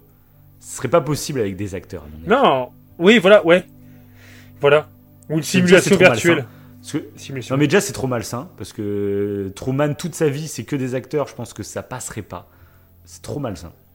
Mais par contre si c'était une bulle avec que des gens euh, euh, qui, qui sont pas au courant, qui sont dans une télé-réalité, euh, là peut-être qu'il y aurait un délire. Bref. Bah, c'est le Wivo Show, ça. Voilà. Chut. Ne... On change de sujet. Changeons de sujet et changeons de film. On va maintenant vous parler de... Vas-y, dis le titre du film avec ton bel accent Parfait. Alors, anglais. on va parler de Eternal, donc comédie dramatique. euh, On avait dit qu'on disait que Eternal maintenant, donc euh, Eternal dis-le Juste Sunshine. une fois, ju- juste une fois pour régaler les auditeurs. Dis-le. Eternal. Sunshine. C'est tout. And the. And the Mindfulness Nine. Voilà. Donc vous avez connu. Vous, vous reconnaissez le film. C'est plus du Jim Carrey maintenant comme on le connaît. Pour ce deuxième film dont on va parler. Là, pour moi, on est vraiment dans un Jim Carrey purement dramatique. Là où le premier, Ouais, c'est vrai. euh, bah, le premier film qu'on cite, Bah, là, pas totalement. Pas totalement. Les scènes où il joue vrai. Il y a des... son propre rôle enfant. Oui, euh, ah, elle est trop marrante cette scène. un petit peu quand même. Un petit peu, tu retrouves, ouais. C'est vrai, c'est vrai. Mais bon, globalement, t'as raison. Le personnage qu'il incarne, euh, lui, est beaucoup plus euh, Bah, façon, sombre. que fait-on? Parce que, est-ce qu'on. Non, on spoil Oui, pas. mais on spoil, on est passé en partie spoil sur Truman, on est parti en, en partie spoil sur Truman. Ouais, bon, euh, spoil, les amis. spoil, Mais allez, allez voir le film. nos, nos émissions n'ont aucun intérêt si vous n'avez pas vu les œuvres. hein, de toute façon. Faites-nous juste confiance. Si vous nous écoutez régulièrement, c'est que vous avez à peu près les mêmes goûts que nous. Et nous, on parle de choses qu'on aime. Donc, dès que vous voyez qu'on fait une émission, en fait, bah, faites-nous confiance. Et puis, euh, allez regarder l'œuvre. Et puis après, revenez avec nous. Quoi. Surtout que là, ça peut être intéressant de le voir après Truman Show. Je trouve que Ah ouais? Il y a un ordre, tu penses? Bah, euh, là où Truman Show, il va aller euh, vivre sa vie parce que l'amour va être le moteur pour vivre sa vie.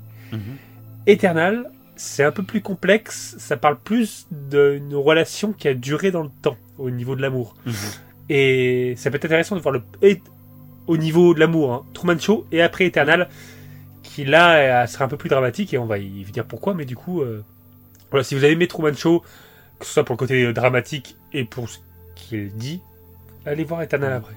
Je pense. Voilà, c'est, mon humble avis. C'est mon humble avis.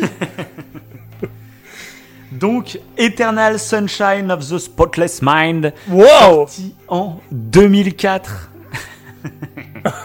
Et donc, par contre, un truc qui m'a fait halluciner, parce que j'ai regardé le film du coup euh, avant-hier pour l'émission, bien entendu. Je l'avais déjà vu avant, hein, bien entendu. Non. Mais euh, à chaque fois qu'on fait Faux. une œuvre, qu'on fait une émission, euh, on aime bien en fait se, bah, regarder au dernier moment Oui. pour vraiment avoir le truc frais dans la tête, quoi. Sinon, voilà. Et alors le truc que je me souvenais absolument pas, parce que pour le coup, Truman, je l'ai regardé pas mal de fois. Ouais. Même il y a, je dirais, euh, Truman, j'avais dû le regarder il y a 2-3 ans, tu vois.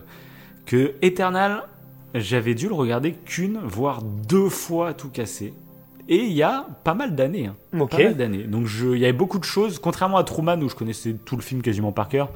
Euh, Eternal, là, il y avait beaucoup de choses qui m'ont surpris et que je me souvenais plus. Rien que même dans la narration du film. Hein, il y avait Ah, moi, partout. Bah, comme on en partie spoil, je J'ai- peux te le Moi, dire. j'avais oublié plein de trucs. Euh, C'est affolant. Bah, moi, euh, bah, même moi, dans mes souvenirs, en fait, euh, tout simplement, j'avais l'impression que ça faisait euh, plein de fois, en fait, qu'il perdait la mémoire et qu'il la retrouvait et qu'il se rencontrait. J'ai l'impression que c'était un truc, un schéma répétitif que ça se faisait au moins trois ou quatre fois. Alors que là, en fait, dans le film, c'est juste deux fois, en fait, juste deux fois. Oui. Où ils se rencontrent une fois qu'ils sont effacés sa mémoire. Mais moi, dans ma tête, je sais pas pourquoi, il y avait une répétition euh, comme ça. Voilà. Et pour moi, le suspense était beaucoup plus long. Euh, Contrairement toi, à toi, tu parlais que pour toi, le suspense de Truman euh, sur le Oui. ce qu'on était en train de faire avec Truman, pour toi, dans ta tête, c'était beaucoup plus long à venir. Ouais. Euh, bah là, moi, c'est pour Eternal, c'était ça. Euh, je me rappelais pas que le, le sujet de effacer la mémoire euh, arrivait aussi tôt dans le film. Je me D'accord. souvenais plus du tout. D'accord. Voilà. Bah, moi, ça, je me rappelais. Mais Ouais. je me rappelais pas du tout du dénouement. Je me rappelais que. En fait, je, je pensais que c'était Ah, si, beaucoup plus triste que ça, en fait. Si, bah moi, je me rappelais du dénouement, mais moi, c'était puissance euh, 3 ou 4. J'ai l'impression que ça faisait moi, déjà 3 ou que 4 c'était fois qu'ils avaient eu la même plus relation. dramatique. Mm. Euh, que, en fait, Ah bon ouais. Et qui, qui finissaient pas ensemble, en fait. Qui. euh, D'accord. Que genre, ils s'engueulaient. Ouais, ça s'arrêtait, en fait, euh, à. J'ai Ah, je me j'ai souviens oublié. plus. Ouais, je me souviens plus euh, ce que je pensais de la fin, je sais plus. Ouais. Et par contre, euh, c'est Bref. c'est le casting. Ah. Bon, ouais, voilà, c'est exactement ce que j'allais dire. Bah, c'est magnifique. C'est voilà le truc hallucinant, le dont je me souvenais plus, c'est ce casting de Ah, on est d'accord. On a Jim Carrey et Kate Winslet Oui. pour les rôles principaux. Euh, donc déjà, c'est deux énormes acteurs et actrices. C'est voilà. Ouais.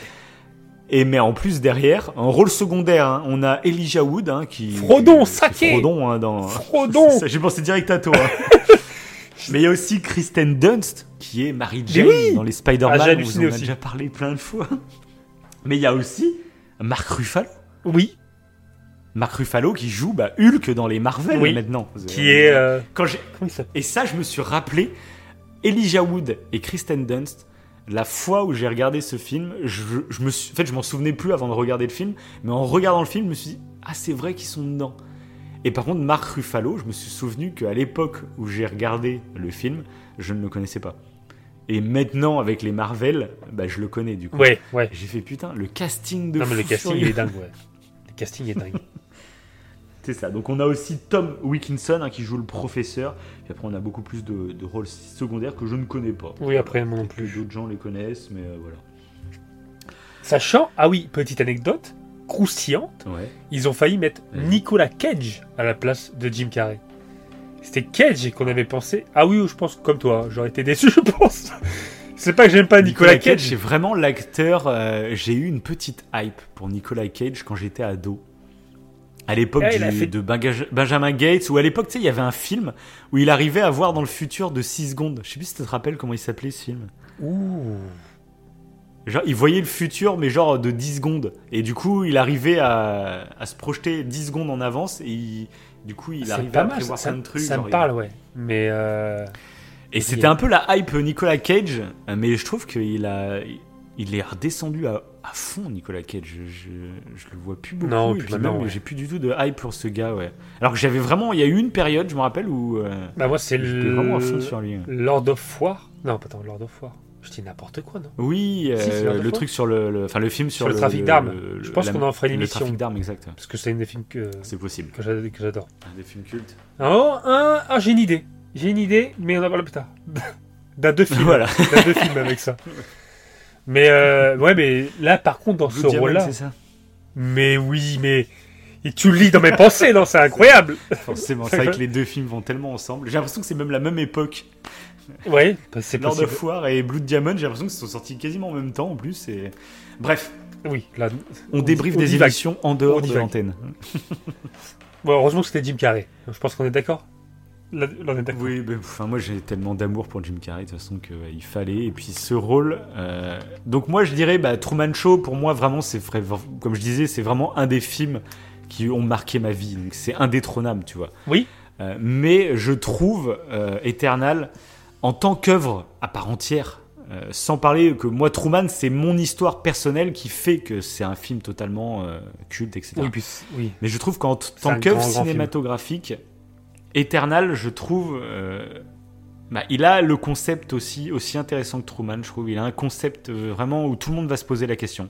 J'adore ce genre d'œuvre où tu sors de la salle de cinéma et puis tu, tu débats. En fait, tu poses des questions. Et ça, c'est comme Truman, je trouve. euh, le fait de se dire après un drame, après une rupture, après n'importe quoi, si on avait la possibilité de, de, de, de nous effacer de la mémoire euh, les parties qui nous font souffrir, est-ce qu'on le ferait? Mhm. Est-ce c'est- que c'est Tout pas... le monde se pose la question. Est-ce que c'est pas déjà possible Hein? Ah, parce que je me suis renseigné Je me suis renseigné Mais tu brilles totalement, c'est- C'est le docteur foot, c'est au niveau cerveau, c'est devenu un, un, un maboule dans son, dans son labo scientifique. Mais j'ai trouvé la solution Ouais, parce que, ouais, pareil, je me posais, je me suis posé la question, du coup, je me suis renseigné, mais euh, je... Ok. Bon, bref, bah attends, on va Après- revenir. après, présente après, juste oui. euh, le film. Parce Vas-y, qu'après, vas-y. on démarre dans les débats, il n'y a pas de souci. Pas de soucis. Euh, du coup, donc, donc, je trouve que le film a autant un concept fort que Truman. Mais après, ce qui là, en plus, je me suis vraiment fait la remarque en le regardant avant-hier. Je trouve que c'est brillant en termes de réalisation. Même s'il y a des plans qu'on vieillit. Je pense notamment au plan quand il est bébé. Et tu sais, tu vois le, Ah oui. qu'il est filmé à distance. Clairement, on parlait de Frodon, pas- euh, bref. Le Seigneur des Anneaux, ça Oui, se voilà, voit pas du tout. exactement le même Mais là, ça se Ouais, ça voit se voit pas du tout pour le coup. Là, ça se voit. Là, c'est violent quand même. Et euh, mais par contre, je trouve en termes de, enfin, c'est ouf ce qu'il raconte parce qu'en l'écriture, fait, elle est géniale. on- Ouais. c'est ça. On découvre euh, en plus dans le désordre toutes leurs relations. Oui, c'est un vrai puzzle, là, le scénario, quand on même. commence, ouais, on commence le film en découvrant leur deuxième rencontre. Euh, sauf que quand on démarre le film, on a l'impression que c'est leur première. Sauf que petit à petit, le film t'explique que leur première rencontre s'est fait à un autre moment que celui qu'on a vu au début du film. Sauf que t'es pas censé comprendre en fait au début. Mhm. Et c'est petit à petit que tu rétablis les pièces et il perd la mémoire, mais en perdant sa mémoire, du coup, il revisite des souvenirs. Et mais du coup, c'est des souvenirs quand même modifiés en plus. Mais t'arrives, tu perds jamais le fil. Enfin, j'ai l'impression que c'est en plus c'est très euh, lisible pour n'importe qui. C'est pas euh, genre il y a pas besoin d'être bac plus 10 pour comprendre le scénario, tu vois. Donc c'est ultra lisible, c'est ultra simple à comprendre. Pourtant, bah, c'est pas évident, je pense, à écrire pour que ça soit lisible. hein. parce que tu revisites des souvenirs qui sont en train de changer, mais en même temps, en, en revisitant ces souvenirs, bah, tu comprends petit à petit l'histoire d'amour qu'ils ont eue. Et enfin, c'est vraiment brillant, je trouve, en termes Ouais, c'est une boucle temporelle en fait. hein. On vit une boucle en fait. Et le début, c'est la fin. Oui, c'est ça. Et ça C'est ça. rebelote, T'es pas au courant dès le départ, ouais. C'est ça, voilà, c'est ça. Mais c'est. Ouais. Euh, au début, euh, tu demandes où on va quand même. C'est après, vers la fin, que tu Mhm. comprends quand même que t'es dans une boucle. Mais euh, parce que moi, je me rappelle, en fait, le premier truc qui m'a marqué, bah, c'est quand t'as l'apparition de Frodon. c'est l'acteur aussi qui m'a. Et qui dit Ouais. Qu'est-ce que vous faites là? Et qui a ce bug Ouais. là? Pourquoi il dit ça? Pourquoi lui, il est là? Et bah, après, tu comprends le pourquoi du comment. Parce que c'est. C'est un voleur, Frodon Saki. Oui, mais moi, Ça- oui, mais moi, la première fois, j'ai même pas capté en fait qu'il y avait un souci. C'est juste un mec dans la rue. euh, Enfin, Ouais, mais c'est après que tu te rends compte que, en fait, tu le remarques. Tu fais, bah, attends, il fait partie de la société. Donc là, tu Ah commences ouais, à mettre si, moi, je- pièces ça m'a-. Si, pour le coup, moi, j'ai- je- j'avais pas compris le truc, hein. Mais je, trouve, je trouvais que c'était bizarre. Je- Il y avait vraiment. C'était dérangeant, je pense que c'était. euh, De toute façon, c'est volontairement dérangeant pour te faire comprendre qu'il y avait. euh, il- La question qu'il a posée, tu comprendras plus tard pourquoi il pose cette question. Parce que tu le sais plus tard. Enfin bon, j'avais pas compris ça, mais Ouais, j'ai- mais moi, c'est vrai que sur le coup, c'était c'était un peu. Sur ouais. le coup, je me suis dit juste, euh, ça se trouve, c'est un mec dans la. Après, comme c'est Elijah Wood, euh, tu te dis, c'est pas juste un rôle. euh, Ouais, c'est aussi ça, voilà, Si c'est mec ça. a besoin d'aide, tu te dis qu'il C'est y a parce un que peu plus de profondeur, forcément. oui, c'est ça. Mais en sortant de ça, au début, ça peut juste être un. Il y a un mec qui est arrêté en plein milieu de la route euh, à l'arrêt dans sa voiture. Oui, il y a voilà, un fait. qui vient dire Attends, vous avez besoin d'aide ou ouais. quoi C'est possible. Tout à fait, oui, oui, c'est vrai. Donc, euh, Bref, rentrons en profondeur dans le film et dans les débats que ce film soulève. Et premièrement, la première question principale, celle que je parlais de tout à l'heure. Si on avait la possibilité d'effacer. Donc, ce film parle de relations amoureuses et de ruptures amoureuses, Ouais. mais euh, j'ouvre la question à, par exemple, à un décès euh, qui te plonge dans une dépression Ouais, terrible. ou le traumatisme qu'a Truman. S'il pouvait effacer ses Par exemple, oui, oui, oui, c'est ça. Exact. Oui, il y aurait plusieurs cas. Il y aurait plusieurs cas. Et ouais. Parce que c'est vrai que si tu vis un traumatisme, si tu vis quelque chose d'horrible, là peut-être que tu es plus enclin à vouloir l'effacer parce que ça ne. Je sais pas si ça te construit ou pas.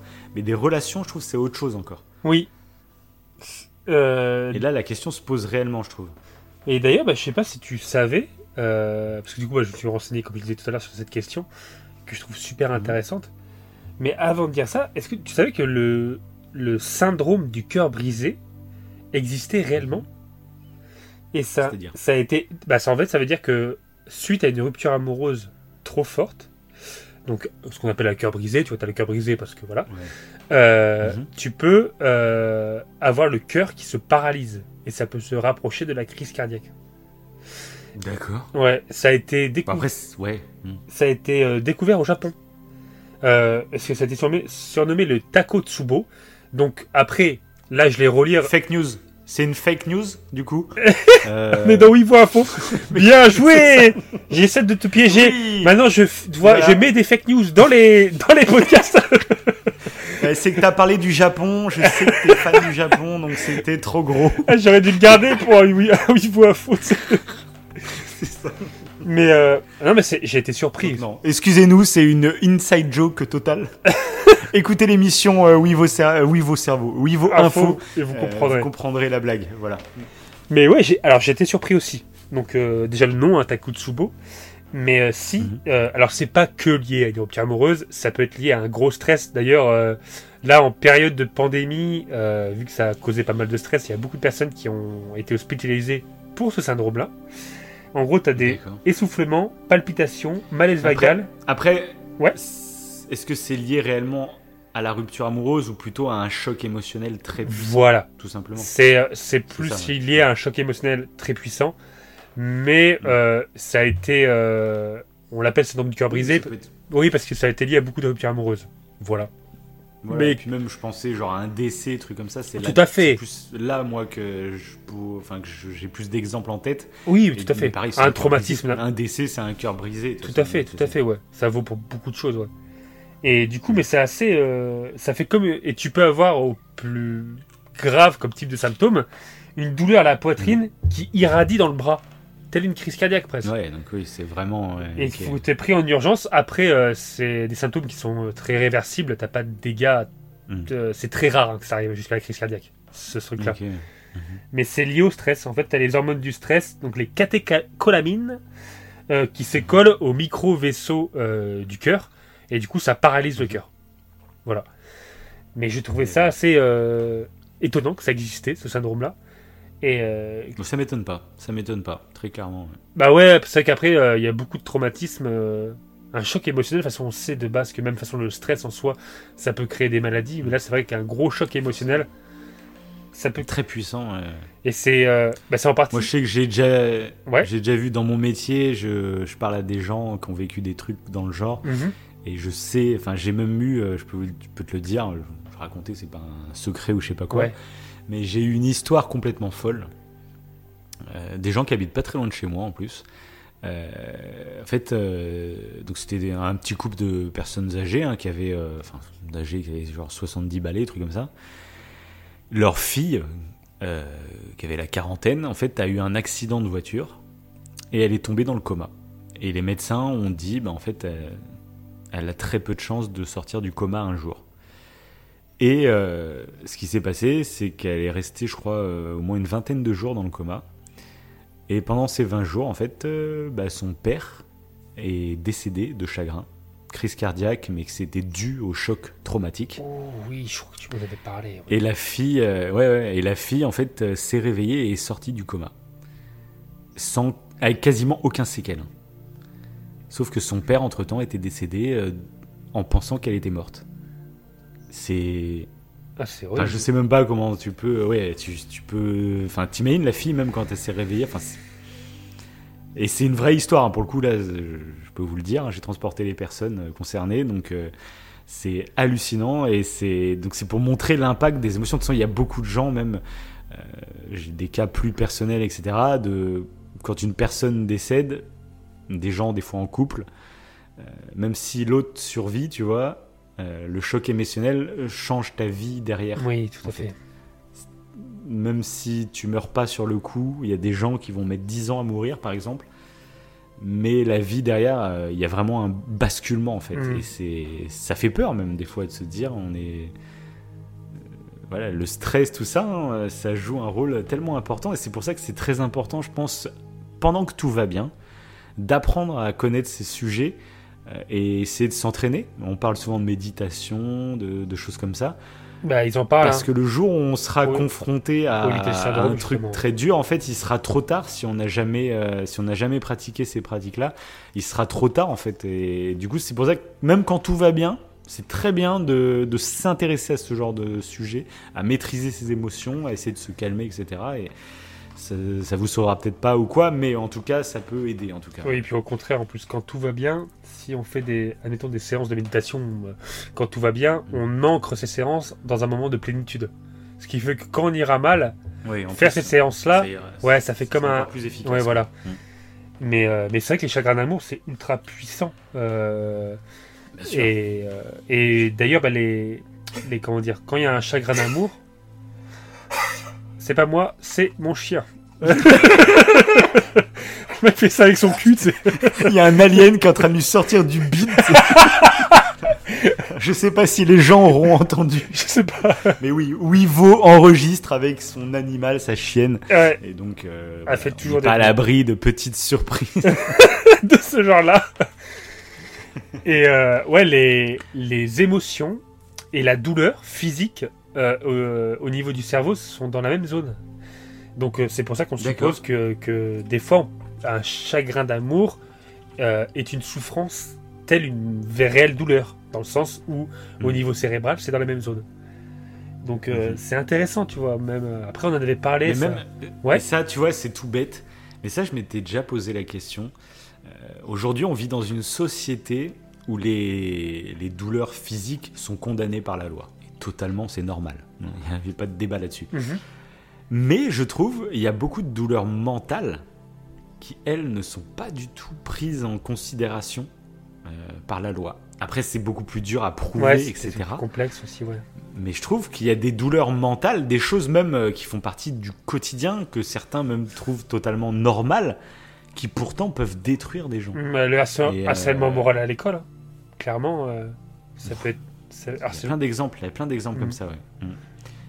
Et c'est vrai que c'est pas à prendre à la légère. Moi, je trouve qu'il y a des, il y a vraiment des souffrances mentales euh, qui, qui, Bah ouais, mais même qui jouer- mériteraient des, des- des sanctions pénales aussi hautes que des, des souffrances Oui. physiques. Mais bon, bah, bien sûr, on se confronte toujours au problème de la preuve. hein. Ça, c'est clair que.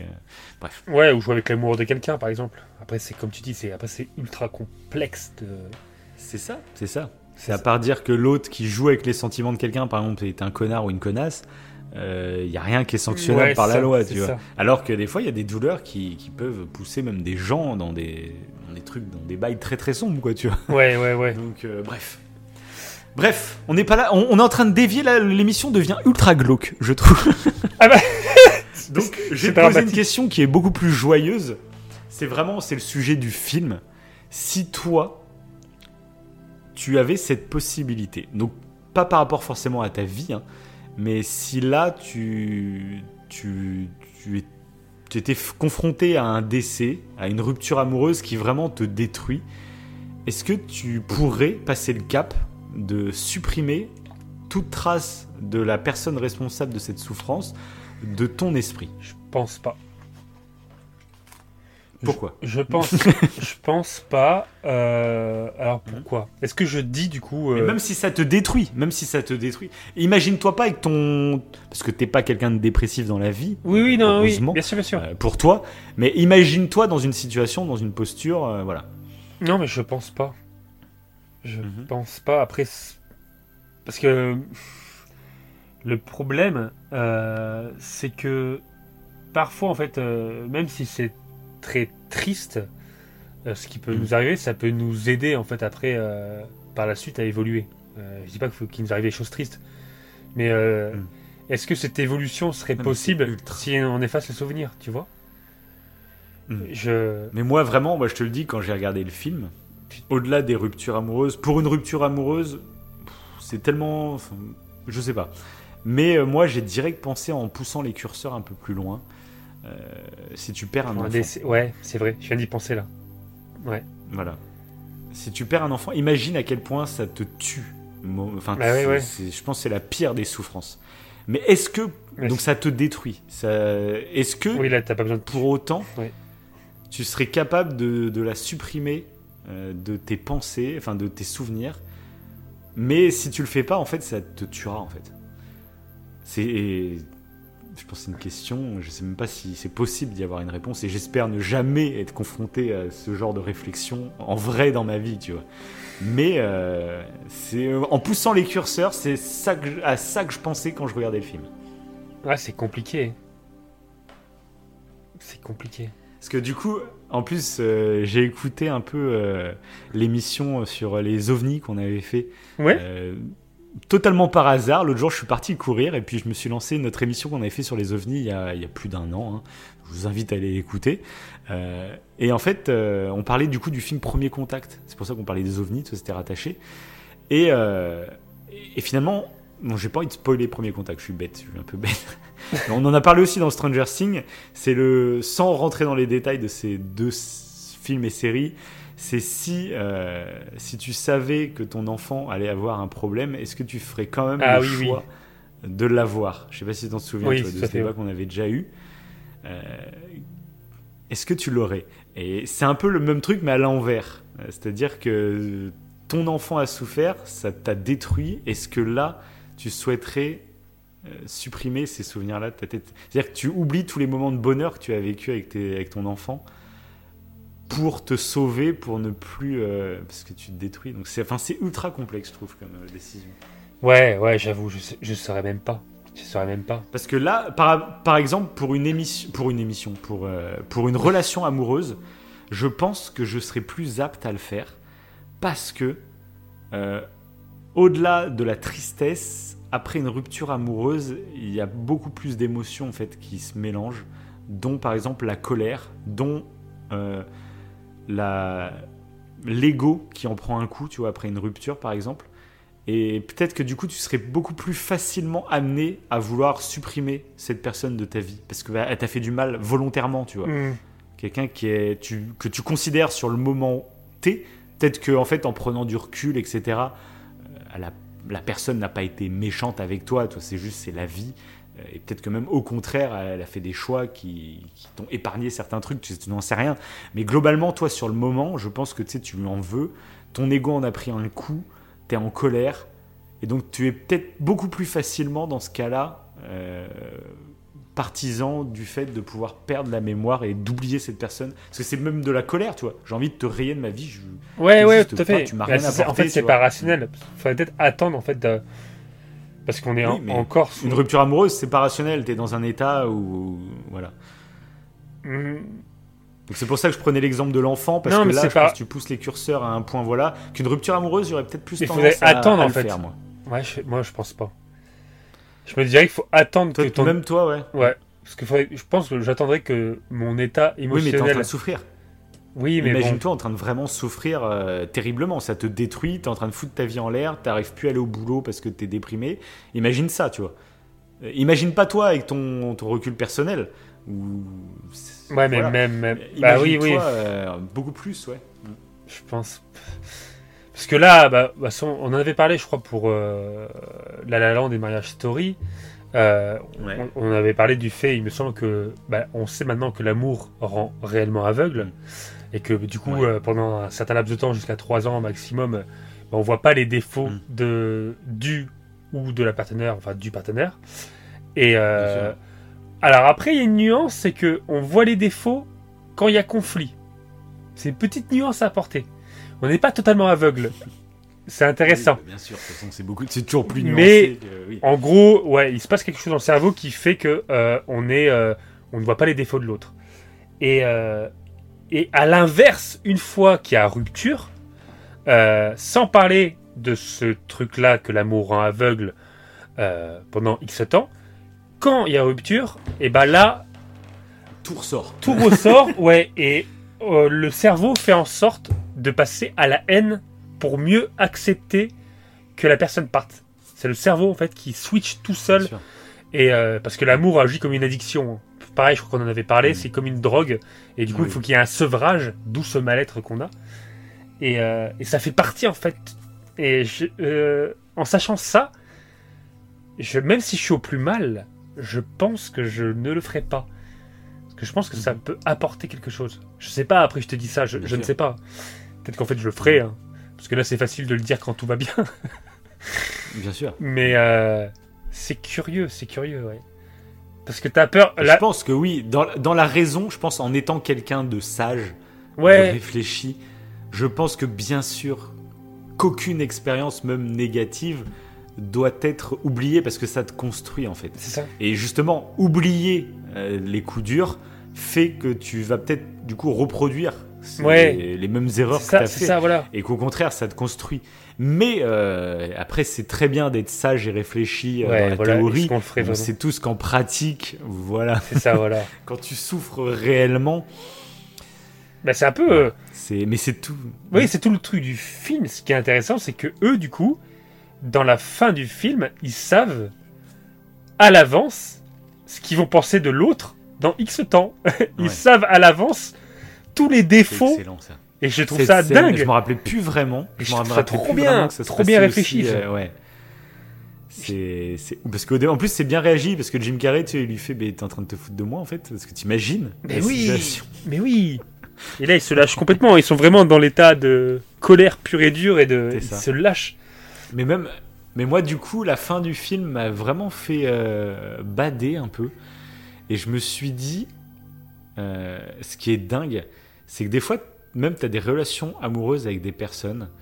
euh, ça dure euh, un an, deux ans, trois ans. Et puis après, ça casse et tu passes à autre chose. Mhm.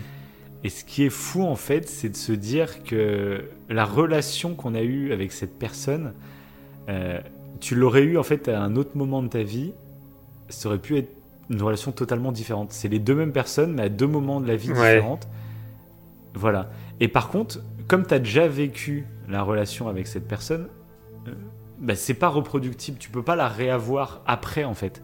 Même si vous avez évolué, même si vous avez plus les mêmes visions des, des choses, tu vois, Mhm. par exemple, t'es es sorti avec quelqu'un à 18 ans jusqu'à 21 ans, et euh, tu te rends compte euh, 15 ans plus tard, ça se trouve là, vous serez totalement en accord en fait. C'est ça. Mais comme il y a eu la relation avant, c'est pas possible. Ce que ce film offrirait finalement, euh, parce qu'à la fin, tu te dis que peut-être qu'ils ont.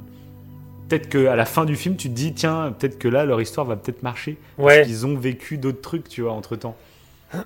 Et c'est ça qui est marrant de se dire. euh, c'est les histoires d'amour, c'est. Alors, je suis tombé en plus euh, pile poil hier sur une phrase de. C'est Thierry Lhermitte. Voilà. Ah, je pensais que, je pense que t'es surpris que je cite ce nom. Le nom improbable en plein milieu. Thierry Lhermitte, les gars. Bonjour. Ah, putain. On a rien je suis tombé sur Lhermitte, une vidéo. Faut le préciser. Oui, non, on l'aime bien. absolument pas. Au contraire, non, moi j'aime beaucoup Thierry Lhermitte. Mais c'est le nom en plus, Thierry Lhermitte. Thierry Lhermitte. Mais on On a rien contre lui. Hein. C'est les mecs qui se foutent de sa gueule pendant 5 minutes. c'est clair. Ah. Non mais bref, je suis tombé hier soir. J'allais me coucher. hein. Je venais de quitter Truman Show. je vais me coucher. Comme d'habitude, avant d'aller dodo, euh, je vais vite fait voir les stories sur Instagram, des trucs comme ça. Ouais. Et je suis tombé, tu sais, dans les propositions d'Instagram, euh, en, en défilant les Mhm. photos. Je suis tombé sur euh, des, des, des, pubs- des stories que j'ai jamais demandé, tu vois. Et je suis tombé sur une interview de Thierry Lhermitte. Pourquoi? Je ne sais pas. Mais du coup, ça parlait de l'amour. Et ce qu'il dit était assez cool, en fait. Euh, En fait. il expliquait. Non, mais en fait, parce que lui, ça fait, euh, ça fait plus de 40 ans, je crois qu'il est avec sa femme. Ok. Et donc le journaliste lui demandait, mais c'est quoi votre secret? C'est quoi votre recette? Et il disait un truc, donc c'est très philosophique, mais j'aime beaucoup. C'est que quand tu arrives au monde, euh, ben, en fait, tu es directement confronté à l'amour de tes parents.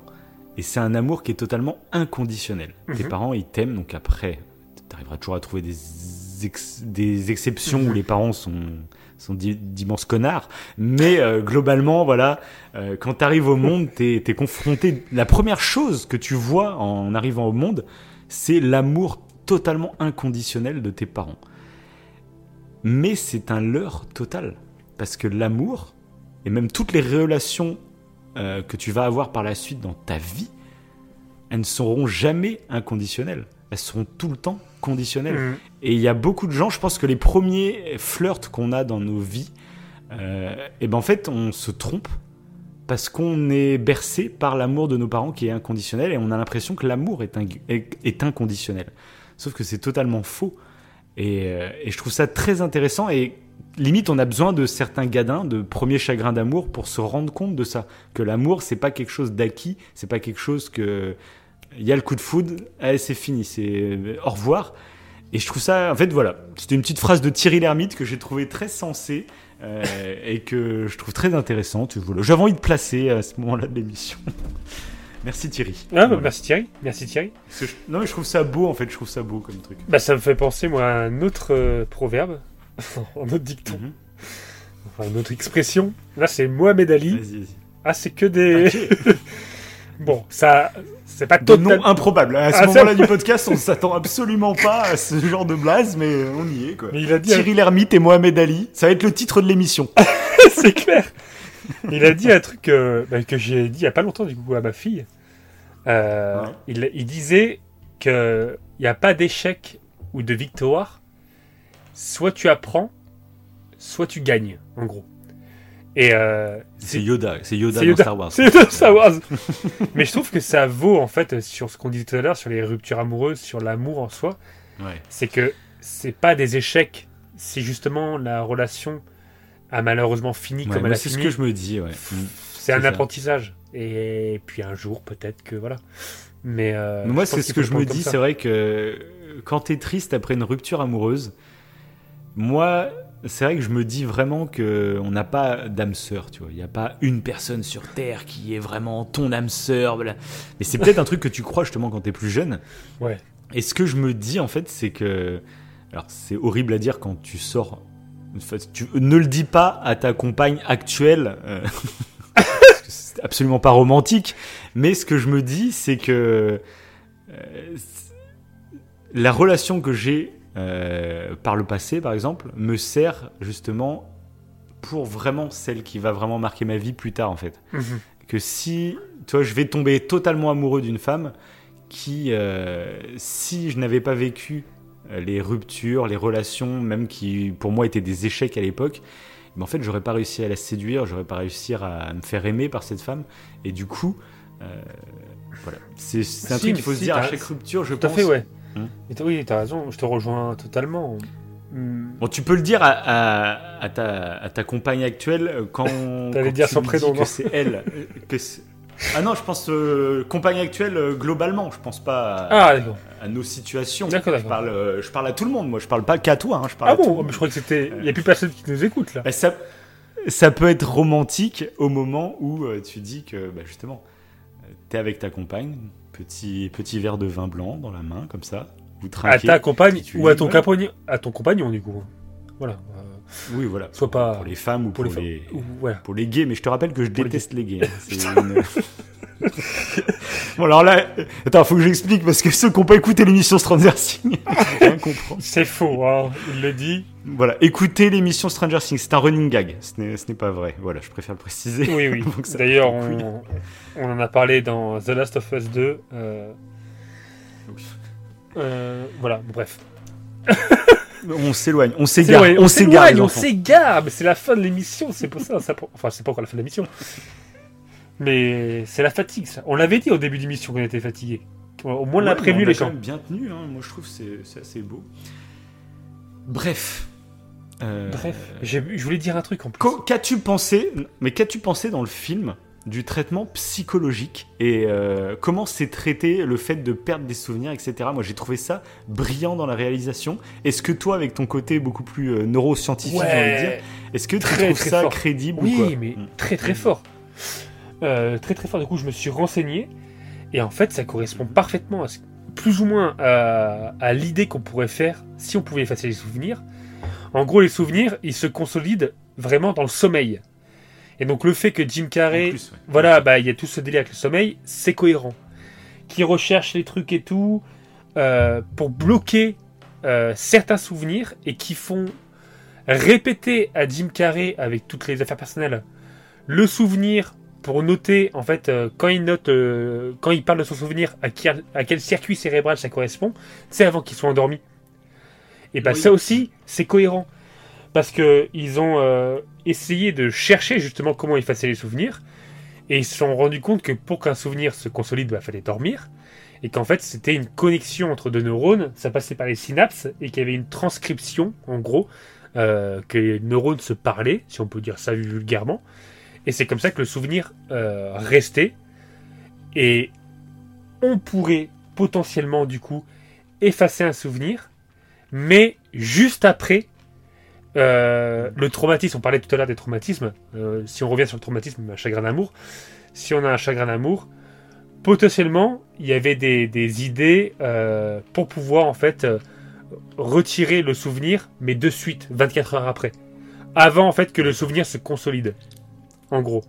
Ouais. Mais un peu. En gros, qu'il soit dans la mémoire à long terme, quoi. Tant qu'il est dans la C'est mémoire à court terme. exactement. Exactement ça. Et ça, moi, je le vois souvent avec les gens qui sont atteints de la maladie d'Alz- d'Alzheimer, qui, euh, tu vois vraiment qu'il y a deux. euh, Ouais, le deux cerveau, types de mémoire un deux, peu. euh, Ouais. deux tiroirs, quoi. Deux Ouais. tiroirs.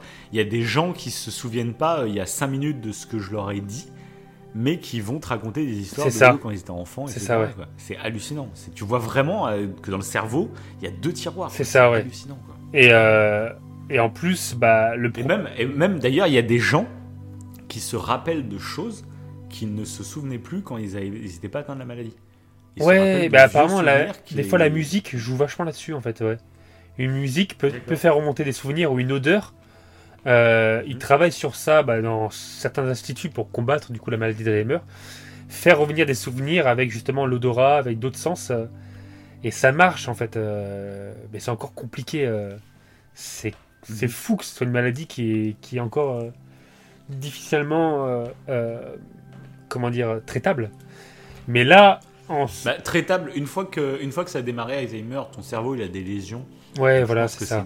C'est ça. Mais là, ce qu'ils étudient, et ça avance quand même pas mal hein, dans ce domaine-là, C'est de la prévention. La prévention. Ouais, Donc ceux qui malheureusement sont déjà atteints de la maladie, euh, c'est limite trop tard. Mais pour les générations futures, euh, ça quand même ça sent bon à ce niveau-là, quoi, niveau prévention. Donc euh, Bah là- à voir, à suivre. Là, quand ils se sont renseignés sur ça, justement, sur, enfin les neuroscientifiques sur effacer les souvenirs, ils se sont renseignés sur la consolidation, ce qui peut servir justement peut-être ce qu'ils trouvent bah, pour la maladie d'Alzheimer, pour des maladies en fait qui, qui détruisent la mémoire.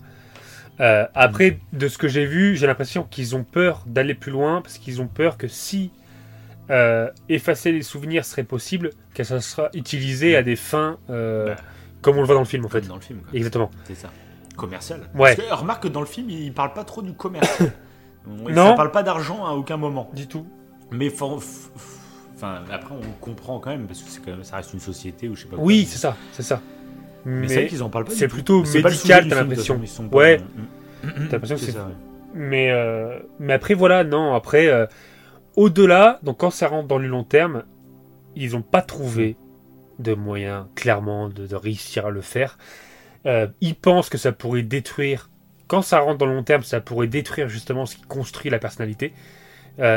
Ça attaque en fait à des, des C'est ça. pans de personnalité et même un traumatisme, quoi. Euh, Bien sûr. Donc, euh, Même si on n'en a pas conscience, euh, toutes nos expériences c'est nous ça. construisent la personne et la conscience qu'on a aujourd'hui, on l'a grâce à nos expériences finalement. Voilà, c'est ça. Donc Est-ce c'est que là, par impossible en fait de dissocier. C'est impossible de dissocier. Bah là, si tu, par exemple, tu prends le- l'exemple de Truman, si tu enlèves de sa mémoire la peur de l'eau. C'est pas Truman, hein, par contre. C'est pas Truman. Non, mais non, si, si, dans, dans Truman, oui, je sais. Ah si, ah, si d'accord. tu mélanges les films et tout. Ah oui, oui, c'est. euh, Oui, parce que Truman, tu sais, t'as sa phobie de l'eau. Et, euh, mais il y a son père Oui, qui est là. Et euh, du coup, est-ce que effacer le souvenir de l'eau ferait, du coup, forcément effacer le souvenir que son père est mort?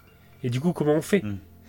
Et euh, on rentre dans un. Donc, bon, c'est là le- la problématique, en fait, qu'ils énoncent. Mais il existe quand même des solutions euh, pour les traumas, du moins, ou pour les chagrins d'amour. C'est de faire via un psychothérapeute. Psychothéra... Oula. J'ai dit psychothérapeute. ah, c'est chaud. Putain, le lapsus, le pire, le pire lapsus au monde, quoi. Aïe, aïe, aïe Le Non, psychothérapeute vraiment- Ah ouais, je suis... là, c'est la... l'alcool, c'est l'alcool. Je suis complètement bourré, là. donc- non, donc, ps- psychothérapeute euh, qui euh, va faire remémorer le souvenir à son patient, tel, tel qu'on le voit un peu dans le, dans le début euh, de, pour Jim Carrey. Et, euh, et ils vont donner au patient du, propra, du propranolol, qui est un- une molécule qui va bloquer en fait euh, euh, certaines bah, l'hormone du stress au niveau cérébral. Et ce qui fait qu'en fait le patient quand il va se remémorer le souvenir devant le psychothérapeute en prenant ce, ce médicament ça va réduire le stress. Et du coup quand il repensera au souvenir traumatique et ben il va y repenser mais sans stress voilà D'accord. mais Ça fait penser un peu à ce qui se passe plus ou moins dans Eternal. Euh, sauf que là, c'est pas pour effacer le souvenir, c'est pour réduire l'intensité émotionnelle en fait, la charge émotionnelle. Donc c'est plus intéressant. Voilà, même parler des chagrins d'amour Ouais, pour euh, vaincre un chagrin d'amour, ça, on n'accède pas comme ça à ça. hein. C'est pour vraiment les, les stress post-traumatiques tels que la guerre et tout. C'est pas pour des Ouais. chagrins d'amour, même si euh, peut-être que dans le temps ça se fera avec des médicaments justement euh, pour réduire. mais bon, je, je ne sais pas. Je pense que si, si la technique devenait réellement efficace, forcément il y aurait des dérives pour des choses de C'est euh, ça, des c'est soins de confort en fait, C'est- des soins de confort. Ouais, aussi, ouais, Parce voilà. qu'on pourrait totalement le... Mais souvent, c'est comme ça. hein. Les... Des traitements, etc. Ils arrivent à la base pour des cas ultra sérieux. Et puis, une fois qu'on maîtrise euh, le traitement, ben, en fait, on commence à le développer pour des trucs de luxe. Quoi. Ouais, On le voit en chirurgie esthétique, etc. hein. Au début, c'était pour euh, aider des gens qui avaient des vrais gros problèmes. euh, Oui, c'est vrai, c'est vrai. C'était la ça. chirurgie réparatrice, quoi. petit, une fois qu'on voilà, Voilà. une fois qu'on la maîtrise petit à petit, bah après ça devient du luxe pour se refaire. Voilà. Bref. Voilà. Est-ce que tu as d'autres choses à dire sur ce film que tu as envie de parler? Pas spécialement, on a, on a dévié un peu, euh, mais c'est intéressant. Oui, bon, on parle un peu de tout, voilà. C'était. Mais donc oui, ce film, euh, moi, euh, Ouais. j'ai J'adore ce film pour parce que pareil comme Truman, je trouve c'est qui te fait réfléchir à des choses. Tu te poses des questions. J'adore ces œuvres qui te font poser des questions. Oui, moi aussi. euh, Bah, sur la relation amoureuse. philosophiques en fait. Et d'ailleurs, s'il y a un truc qu'on aurait pu dire, c'est que là, pour une fois, euh, Jim devient quelqu'un de rationnel, plus ou moins pas de fou, et c'est Kate qui, elle, devient un peu fofolle. Ils ont inversé un Mm. peu le rôle l'un et l'autre, en fait. euh, euh, c'est Kate qui avait dit ça. Je joue le rôle de Jim, et Jim, lui, joue plus le rôle qu'a l'habitude de faire Kate, un peu plus euh, posé. Ils ont un peu inversé Ouais, leur. mais, mais je trouve que ouais, au niveau de l'amour, c'est super intéressant, même à vivre. Si on pouvait vivre, sans parler d'effacer le souvenir, mais savoir ce qu'on dirait de l'autre dans tant d'années, Mm, genre tous les défauts qu'on pourrait... euh, c'est vrai. je trouve que c'est intéressant, le recul que tu peux avoir, et comme ils font, et c'est les limites beau en fait, qu'ils se disent ok, on Bah, sait, bah, et ils partent là-dessus. euh. Mais Ouais. en plus, c'est ça qui est beau dans ce film, c'est que la démarche, tu peux la trouver ultra glauque, ultra voilà, tous les débats qu'on vient d'avoir sur le côté euh, est-ce qu'il faut le faire, est-ce qu'il faut pas le faire, est-ce que c'est ouais. moral ou pas. Bah, en fait, à la fin, il s'en dégage quelque chose d'assez poétique, comme si l'amour était au-dessus, tu vois, et, euh, et comme s'il y avait des gens qui étaient destinés à se rencontrer et que et en plus ça donne un- le côté tu qui perdent la mémoire, je trouve que ça donne un côté. euh, Il y a des gens qui sont destinés à se rencontrer, mais euh, ils ont besoin peut-être en fait d'avoir une précédente relation. Tout à fait, ouais. Leur histoire, peut-être que tu te dis à la fin du film, peut-être qu'en fait, peut-être qu'ils vont finir leur vie ensemble, parce que euh, mais s'ils n'avaient pas eu leur expérience passée, s'ils n'avaient pas découvert qu'ils avaient perdu la mémoire, etc. Est-ce que leur relation aurait pu fonctionner? Et là, tu dis peut-être qu'elle va fonctionner grâce à ça. Donc euh, voilà, Moi, c'est vrai. Enfin, moi, j'adore euh, ce concept de pensée, très bon de se dire que le contexte, que on, par- on parle souvent des histoires d'amour comme deux personnes qui se rencontrent et puis ils étaient faits l'un pour l'autre. C'était et on parle jamais en fait du contexte dans lequel deux personnes se rencontrent. Et moi, je trouve ça euh, ultra intéressant de parler d'histoires d'amour de cette façon-là, que deux personnes peuvent être faites l'un pour l'autre à un moment T. Et Ouais, mais trop. absolument pas du tout faites l'un pour l'autre à un moment F. Voilà. Et je trouve ça, en fait, c'est tellement original que et ça te fait réfléchir. Du coup, euh, je trouve ça brillant et, et ce film nous le présente d'une façon tellement originale en plus. Enfin, c'est allez le voir. Allez le voir. Ah bah là, bah non, mais fallait le voir avant d'écouter notre podcast. Hein, là, quand même. Oui, il faut le revoir maintenant. Avec toutes ces données, il faut le revoir. C'est ça. Et je pense qu'on va arriver au terme de cette émission, à part Oh si tu as autre chose à, dire sur ce film qu'on n'aurait pas dit. Bon, On est- qu'est-ce qu'on pourrait dire pour conclure? Qu'est-ce qu'on pourrait dire? Non, bah juste que voilà, j'ai kiffé le film pour euh, ce contexte déjà un petit peu science-fiction qui s'avère être un petit peu vrai. Et surtout, je trouve que euh, bah, Jim Carrey joue vachement bien.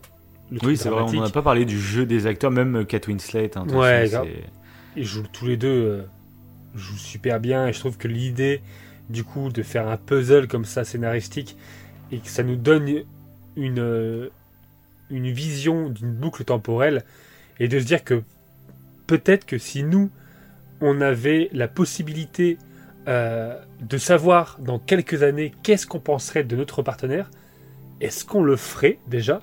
Et si on le ferait, est-ce que on réagirait comme eux en se disant bah allez, on tente, on tente quand même? Ou est-ce qu'on Mhm. changerait? Et je trouve que c'est intéressant, même sur ce concept-là, euh, à méditer, je trouve, de, de se dire, bah, qu'est-ce qu'on ferait? Euh, Parce que du coup, c'est pur, c'est rationnel, en fait. Là, tu passes tout le côté émotif, tout le côté... euh, T'es aveuglé par l'amour et tout, tu, tu sais ce que tu penses de l'autre dans quelques années. C'est ça. Voilà. Je trouve ça intéressant. C'est pour ça que le film est, est quand même euh, très bon. Ce sont les, les deux films qu'on a cités sont très bons, voilà. oh, pff. façon, en généralement, on cite des bons films. hein. Le mec, ça y est, il s'enflamme, quoi. C'est c'est parti. Non, ouais, de toute façon, c'est trop, c'est deux excellents films. Enfin, c'est même plus qu'excellents. Je pense que c'est des films vraiment cultes qu'il faut au moins voir une fois dans sa vie. Mm. Et euh, moi, j'ai vraiment, c'est des coups de cœur. C'est Jim Carrey qui m'a attiré vers ces deux films. Mais au-delà de Jim Carrey, je trouve que c'est deux films qu'il faut voir au moins une fois dans sa vie, quoi. C'est Ouais, c'est sûr. Mais c'est vrai qu'il fait des très belles comédies dramatiques. Enfin, des très bons films euh, sur fond de drame. Puis je pense que tout simplement, c'est comme on parlait pour Robin Williams, c'est pour ça que je parle des fois de personnages plus que les acteurs en eux-mêmes. C'est Mm. des fois il y a des rôles, il y a un personnage qui va te toucher dans un film, mais parce que tu as tout le background de ce personnage. Euh, moi, je sais que par exemple, quand on avait parlé de Dr Patch avec Robin Williams, aujourd'hui, de savoir ce que l'acteur est devenu, qu'il est, qu'il est mort et s'est suicidé, euh, quand je regarde Dr Patch, je chiale. Mais c'est Mm. En partie parce que je sais ce que Robin Williams est devenu. Et voilà, c'est un tout. Et je pense que si Jim Carrey et Robin Williams me plaisent tant, c'est aussi parce qu'ils m'ont fait tellement rire quand j'étais enfant. Et aujourd'hui, de les voir un peu plus dans des rôles dramatiques, eh ben, c'est ce qui me touche d'autant plus. Et c'est. ouais, je pensais, moi, à un moment, j'y pensais à ça, par exemple, sur un. Est-ce qu'il y a, un- il y a des, des comédiens français que j'adore? Par exemple, moi, je suis un grand fan depuis que je suis gamin, au même titre qu'un Jim. Carrey, tu vois. Ouais.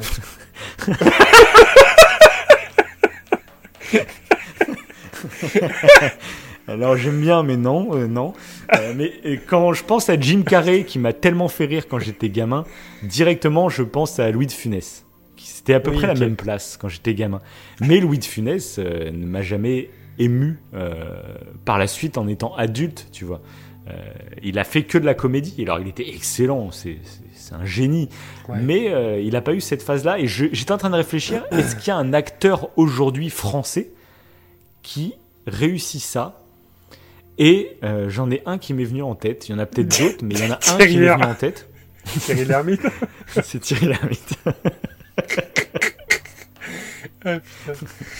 Non, c'est euh, Jean Dujardin.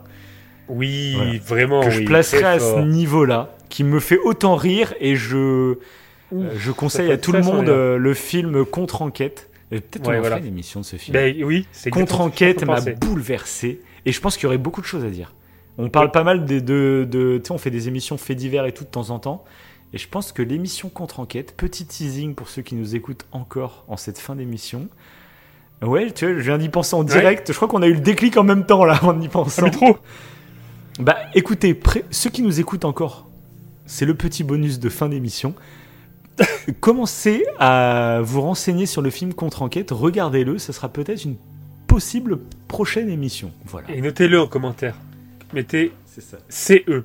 On se comprendra. Voilà, c'est eux, c'est le, voilà, c'est notre petit C'est- code secret. Et est-ce que, oui vous, est-ce que tu as envie que, pour ceux qui nous écoutent encore, je lâche une petite information ultra croustillante? Alors là, vous avez vraiment intérêt à mettre CE, hein, parce que là, j'annonce que... Parce qu'on sait que statistiquement, euh, il y a beaucoup moins de monde qui écoute jusqu'au bout les émissions. Surtout que là, on vient de conclure. En plus, on a passé deux films. C'est-à-dire que ça se trouve, il y en a qui sont venus juste pour Truman Show, ils ont coupé depuis. Donc là, ceux qui nous Ouais. écoutent maintenant, c'est vraiment les, euh, les aficionados, quoi. C'est les, Ah les ouais, ultras. là- C'est les ultras de coin du jeu. Du coup, on va vous lâcher une petite info. Chaque année, vous nous suivez. Enfin, c'est l'émission euh, avec les faits divers euh, qui fait le plus, on va dire, d'audience chaque année. hein. C'est les Aurores Show. Et bah, on se rapproche petit à petit d'Halloween. Du coup, bah, vous vous doutez bien qu'on a prévu quelque chose. Et donc, si vous nous écoutez encore, on va vous le dire. Cette année, on a décidé de pousser les barrières de nos aurores shows encore plus loin. Cette année, on vous a prévu le truc le plus fou depuis qu'on a commencé le podcast. on vous le dit, on vous le dit, abonnez-vous parce que là, ça va être vraiment, enfin vraiment. On a eu l'idée euh, il y a quoi, il y a un mois à peu près, je dirais, et, et encore même pas, même pas un mois. Ouais, peut-être. Euh, ouais. On est complètement fou. Donc Voilà, c'est- ça. On a commencé du coup à, à travailler dessus, mais on a, on a le concept en gros de l'émission. Ça va se faire. On ne sait pas encore dans quelles conditions, mais ça va se faire dans d'ici un mois à peu près. L'enregistrement va être d'ici un mois.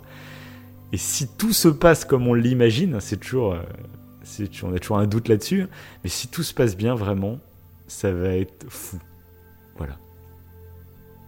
Est-ce que tu as autre chose à dire là-dessus, toi? Il vaut sans spoiler, bien sûr. Faut pas spoiler trop. non. Non, non, je, je n'en dirai pas plus. Voilà. Voilà.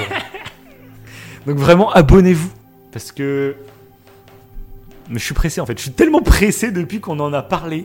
Je me dis, mais il faut le faire. Il faut le faire. ah bah là, c'est sûr. C'est sûr. Ah, enfin, on, on peut pas en dire plus. On est désolé après. euh, Désolé, on vous a un peu teasé. Faut pas non plus qu'on vous donne tout. Ouais, ce, ce serait pas drôle sinon. Oui. Peut-être pas- qu'on lâchera un petit indice à chaque fin d'émission maintenant. Comme ça, vous êtes Ouh. obligés d'écouter les fins d'émission. Les mecs horribles. On veut du watch time, on veut du watch time. Et ce sera même peut-être pas la fin des émissions. Ce sera Non, à mais des non. moments. Ce truc horrible. Faut- Mais oui, il faut le mettre euh, d'un coup. euh, Oui, carrément. Euh, mis au hasard pendant l'émission, on met un indice. Voilà, comme ça, vous, êtes- obligé de tout vous êtes obligé de tout C'est les mecs qui écouter. forcent, ils forcent l'écoute. Non, non, ça sera à chaque fin d'émission, mais c'est possible qu'on lâche des petits indices jusqu'à l'Aurore Show. Donc il y a quelques émissions qui vont venir quand même.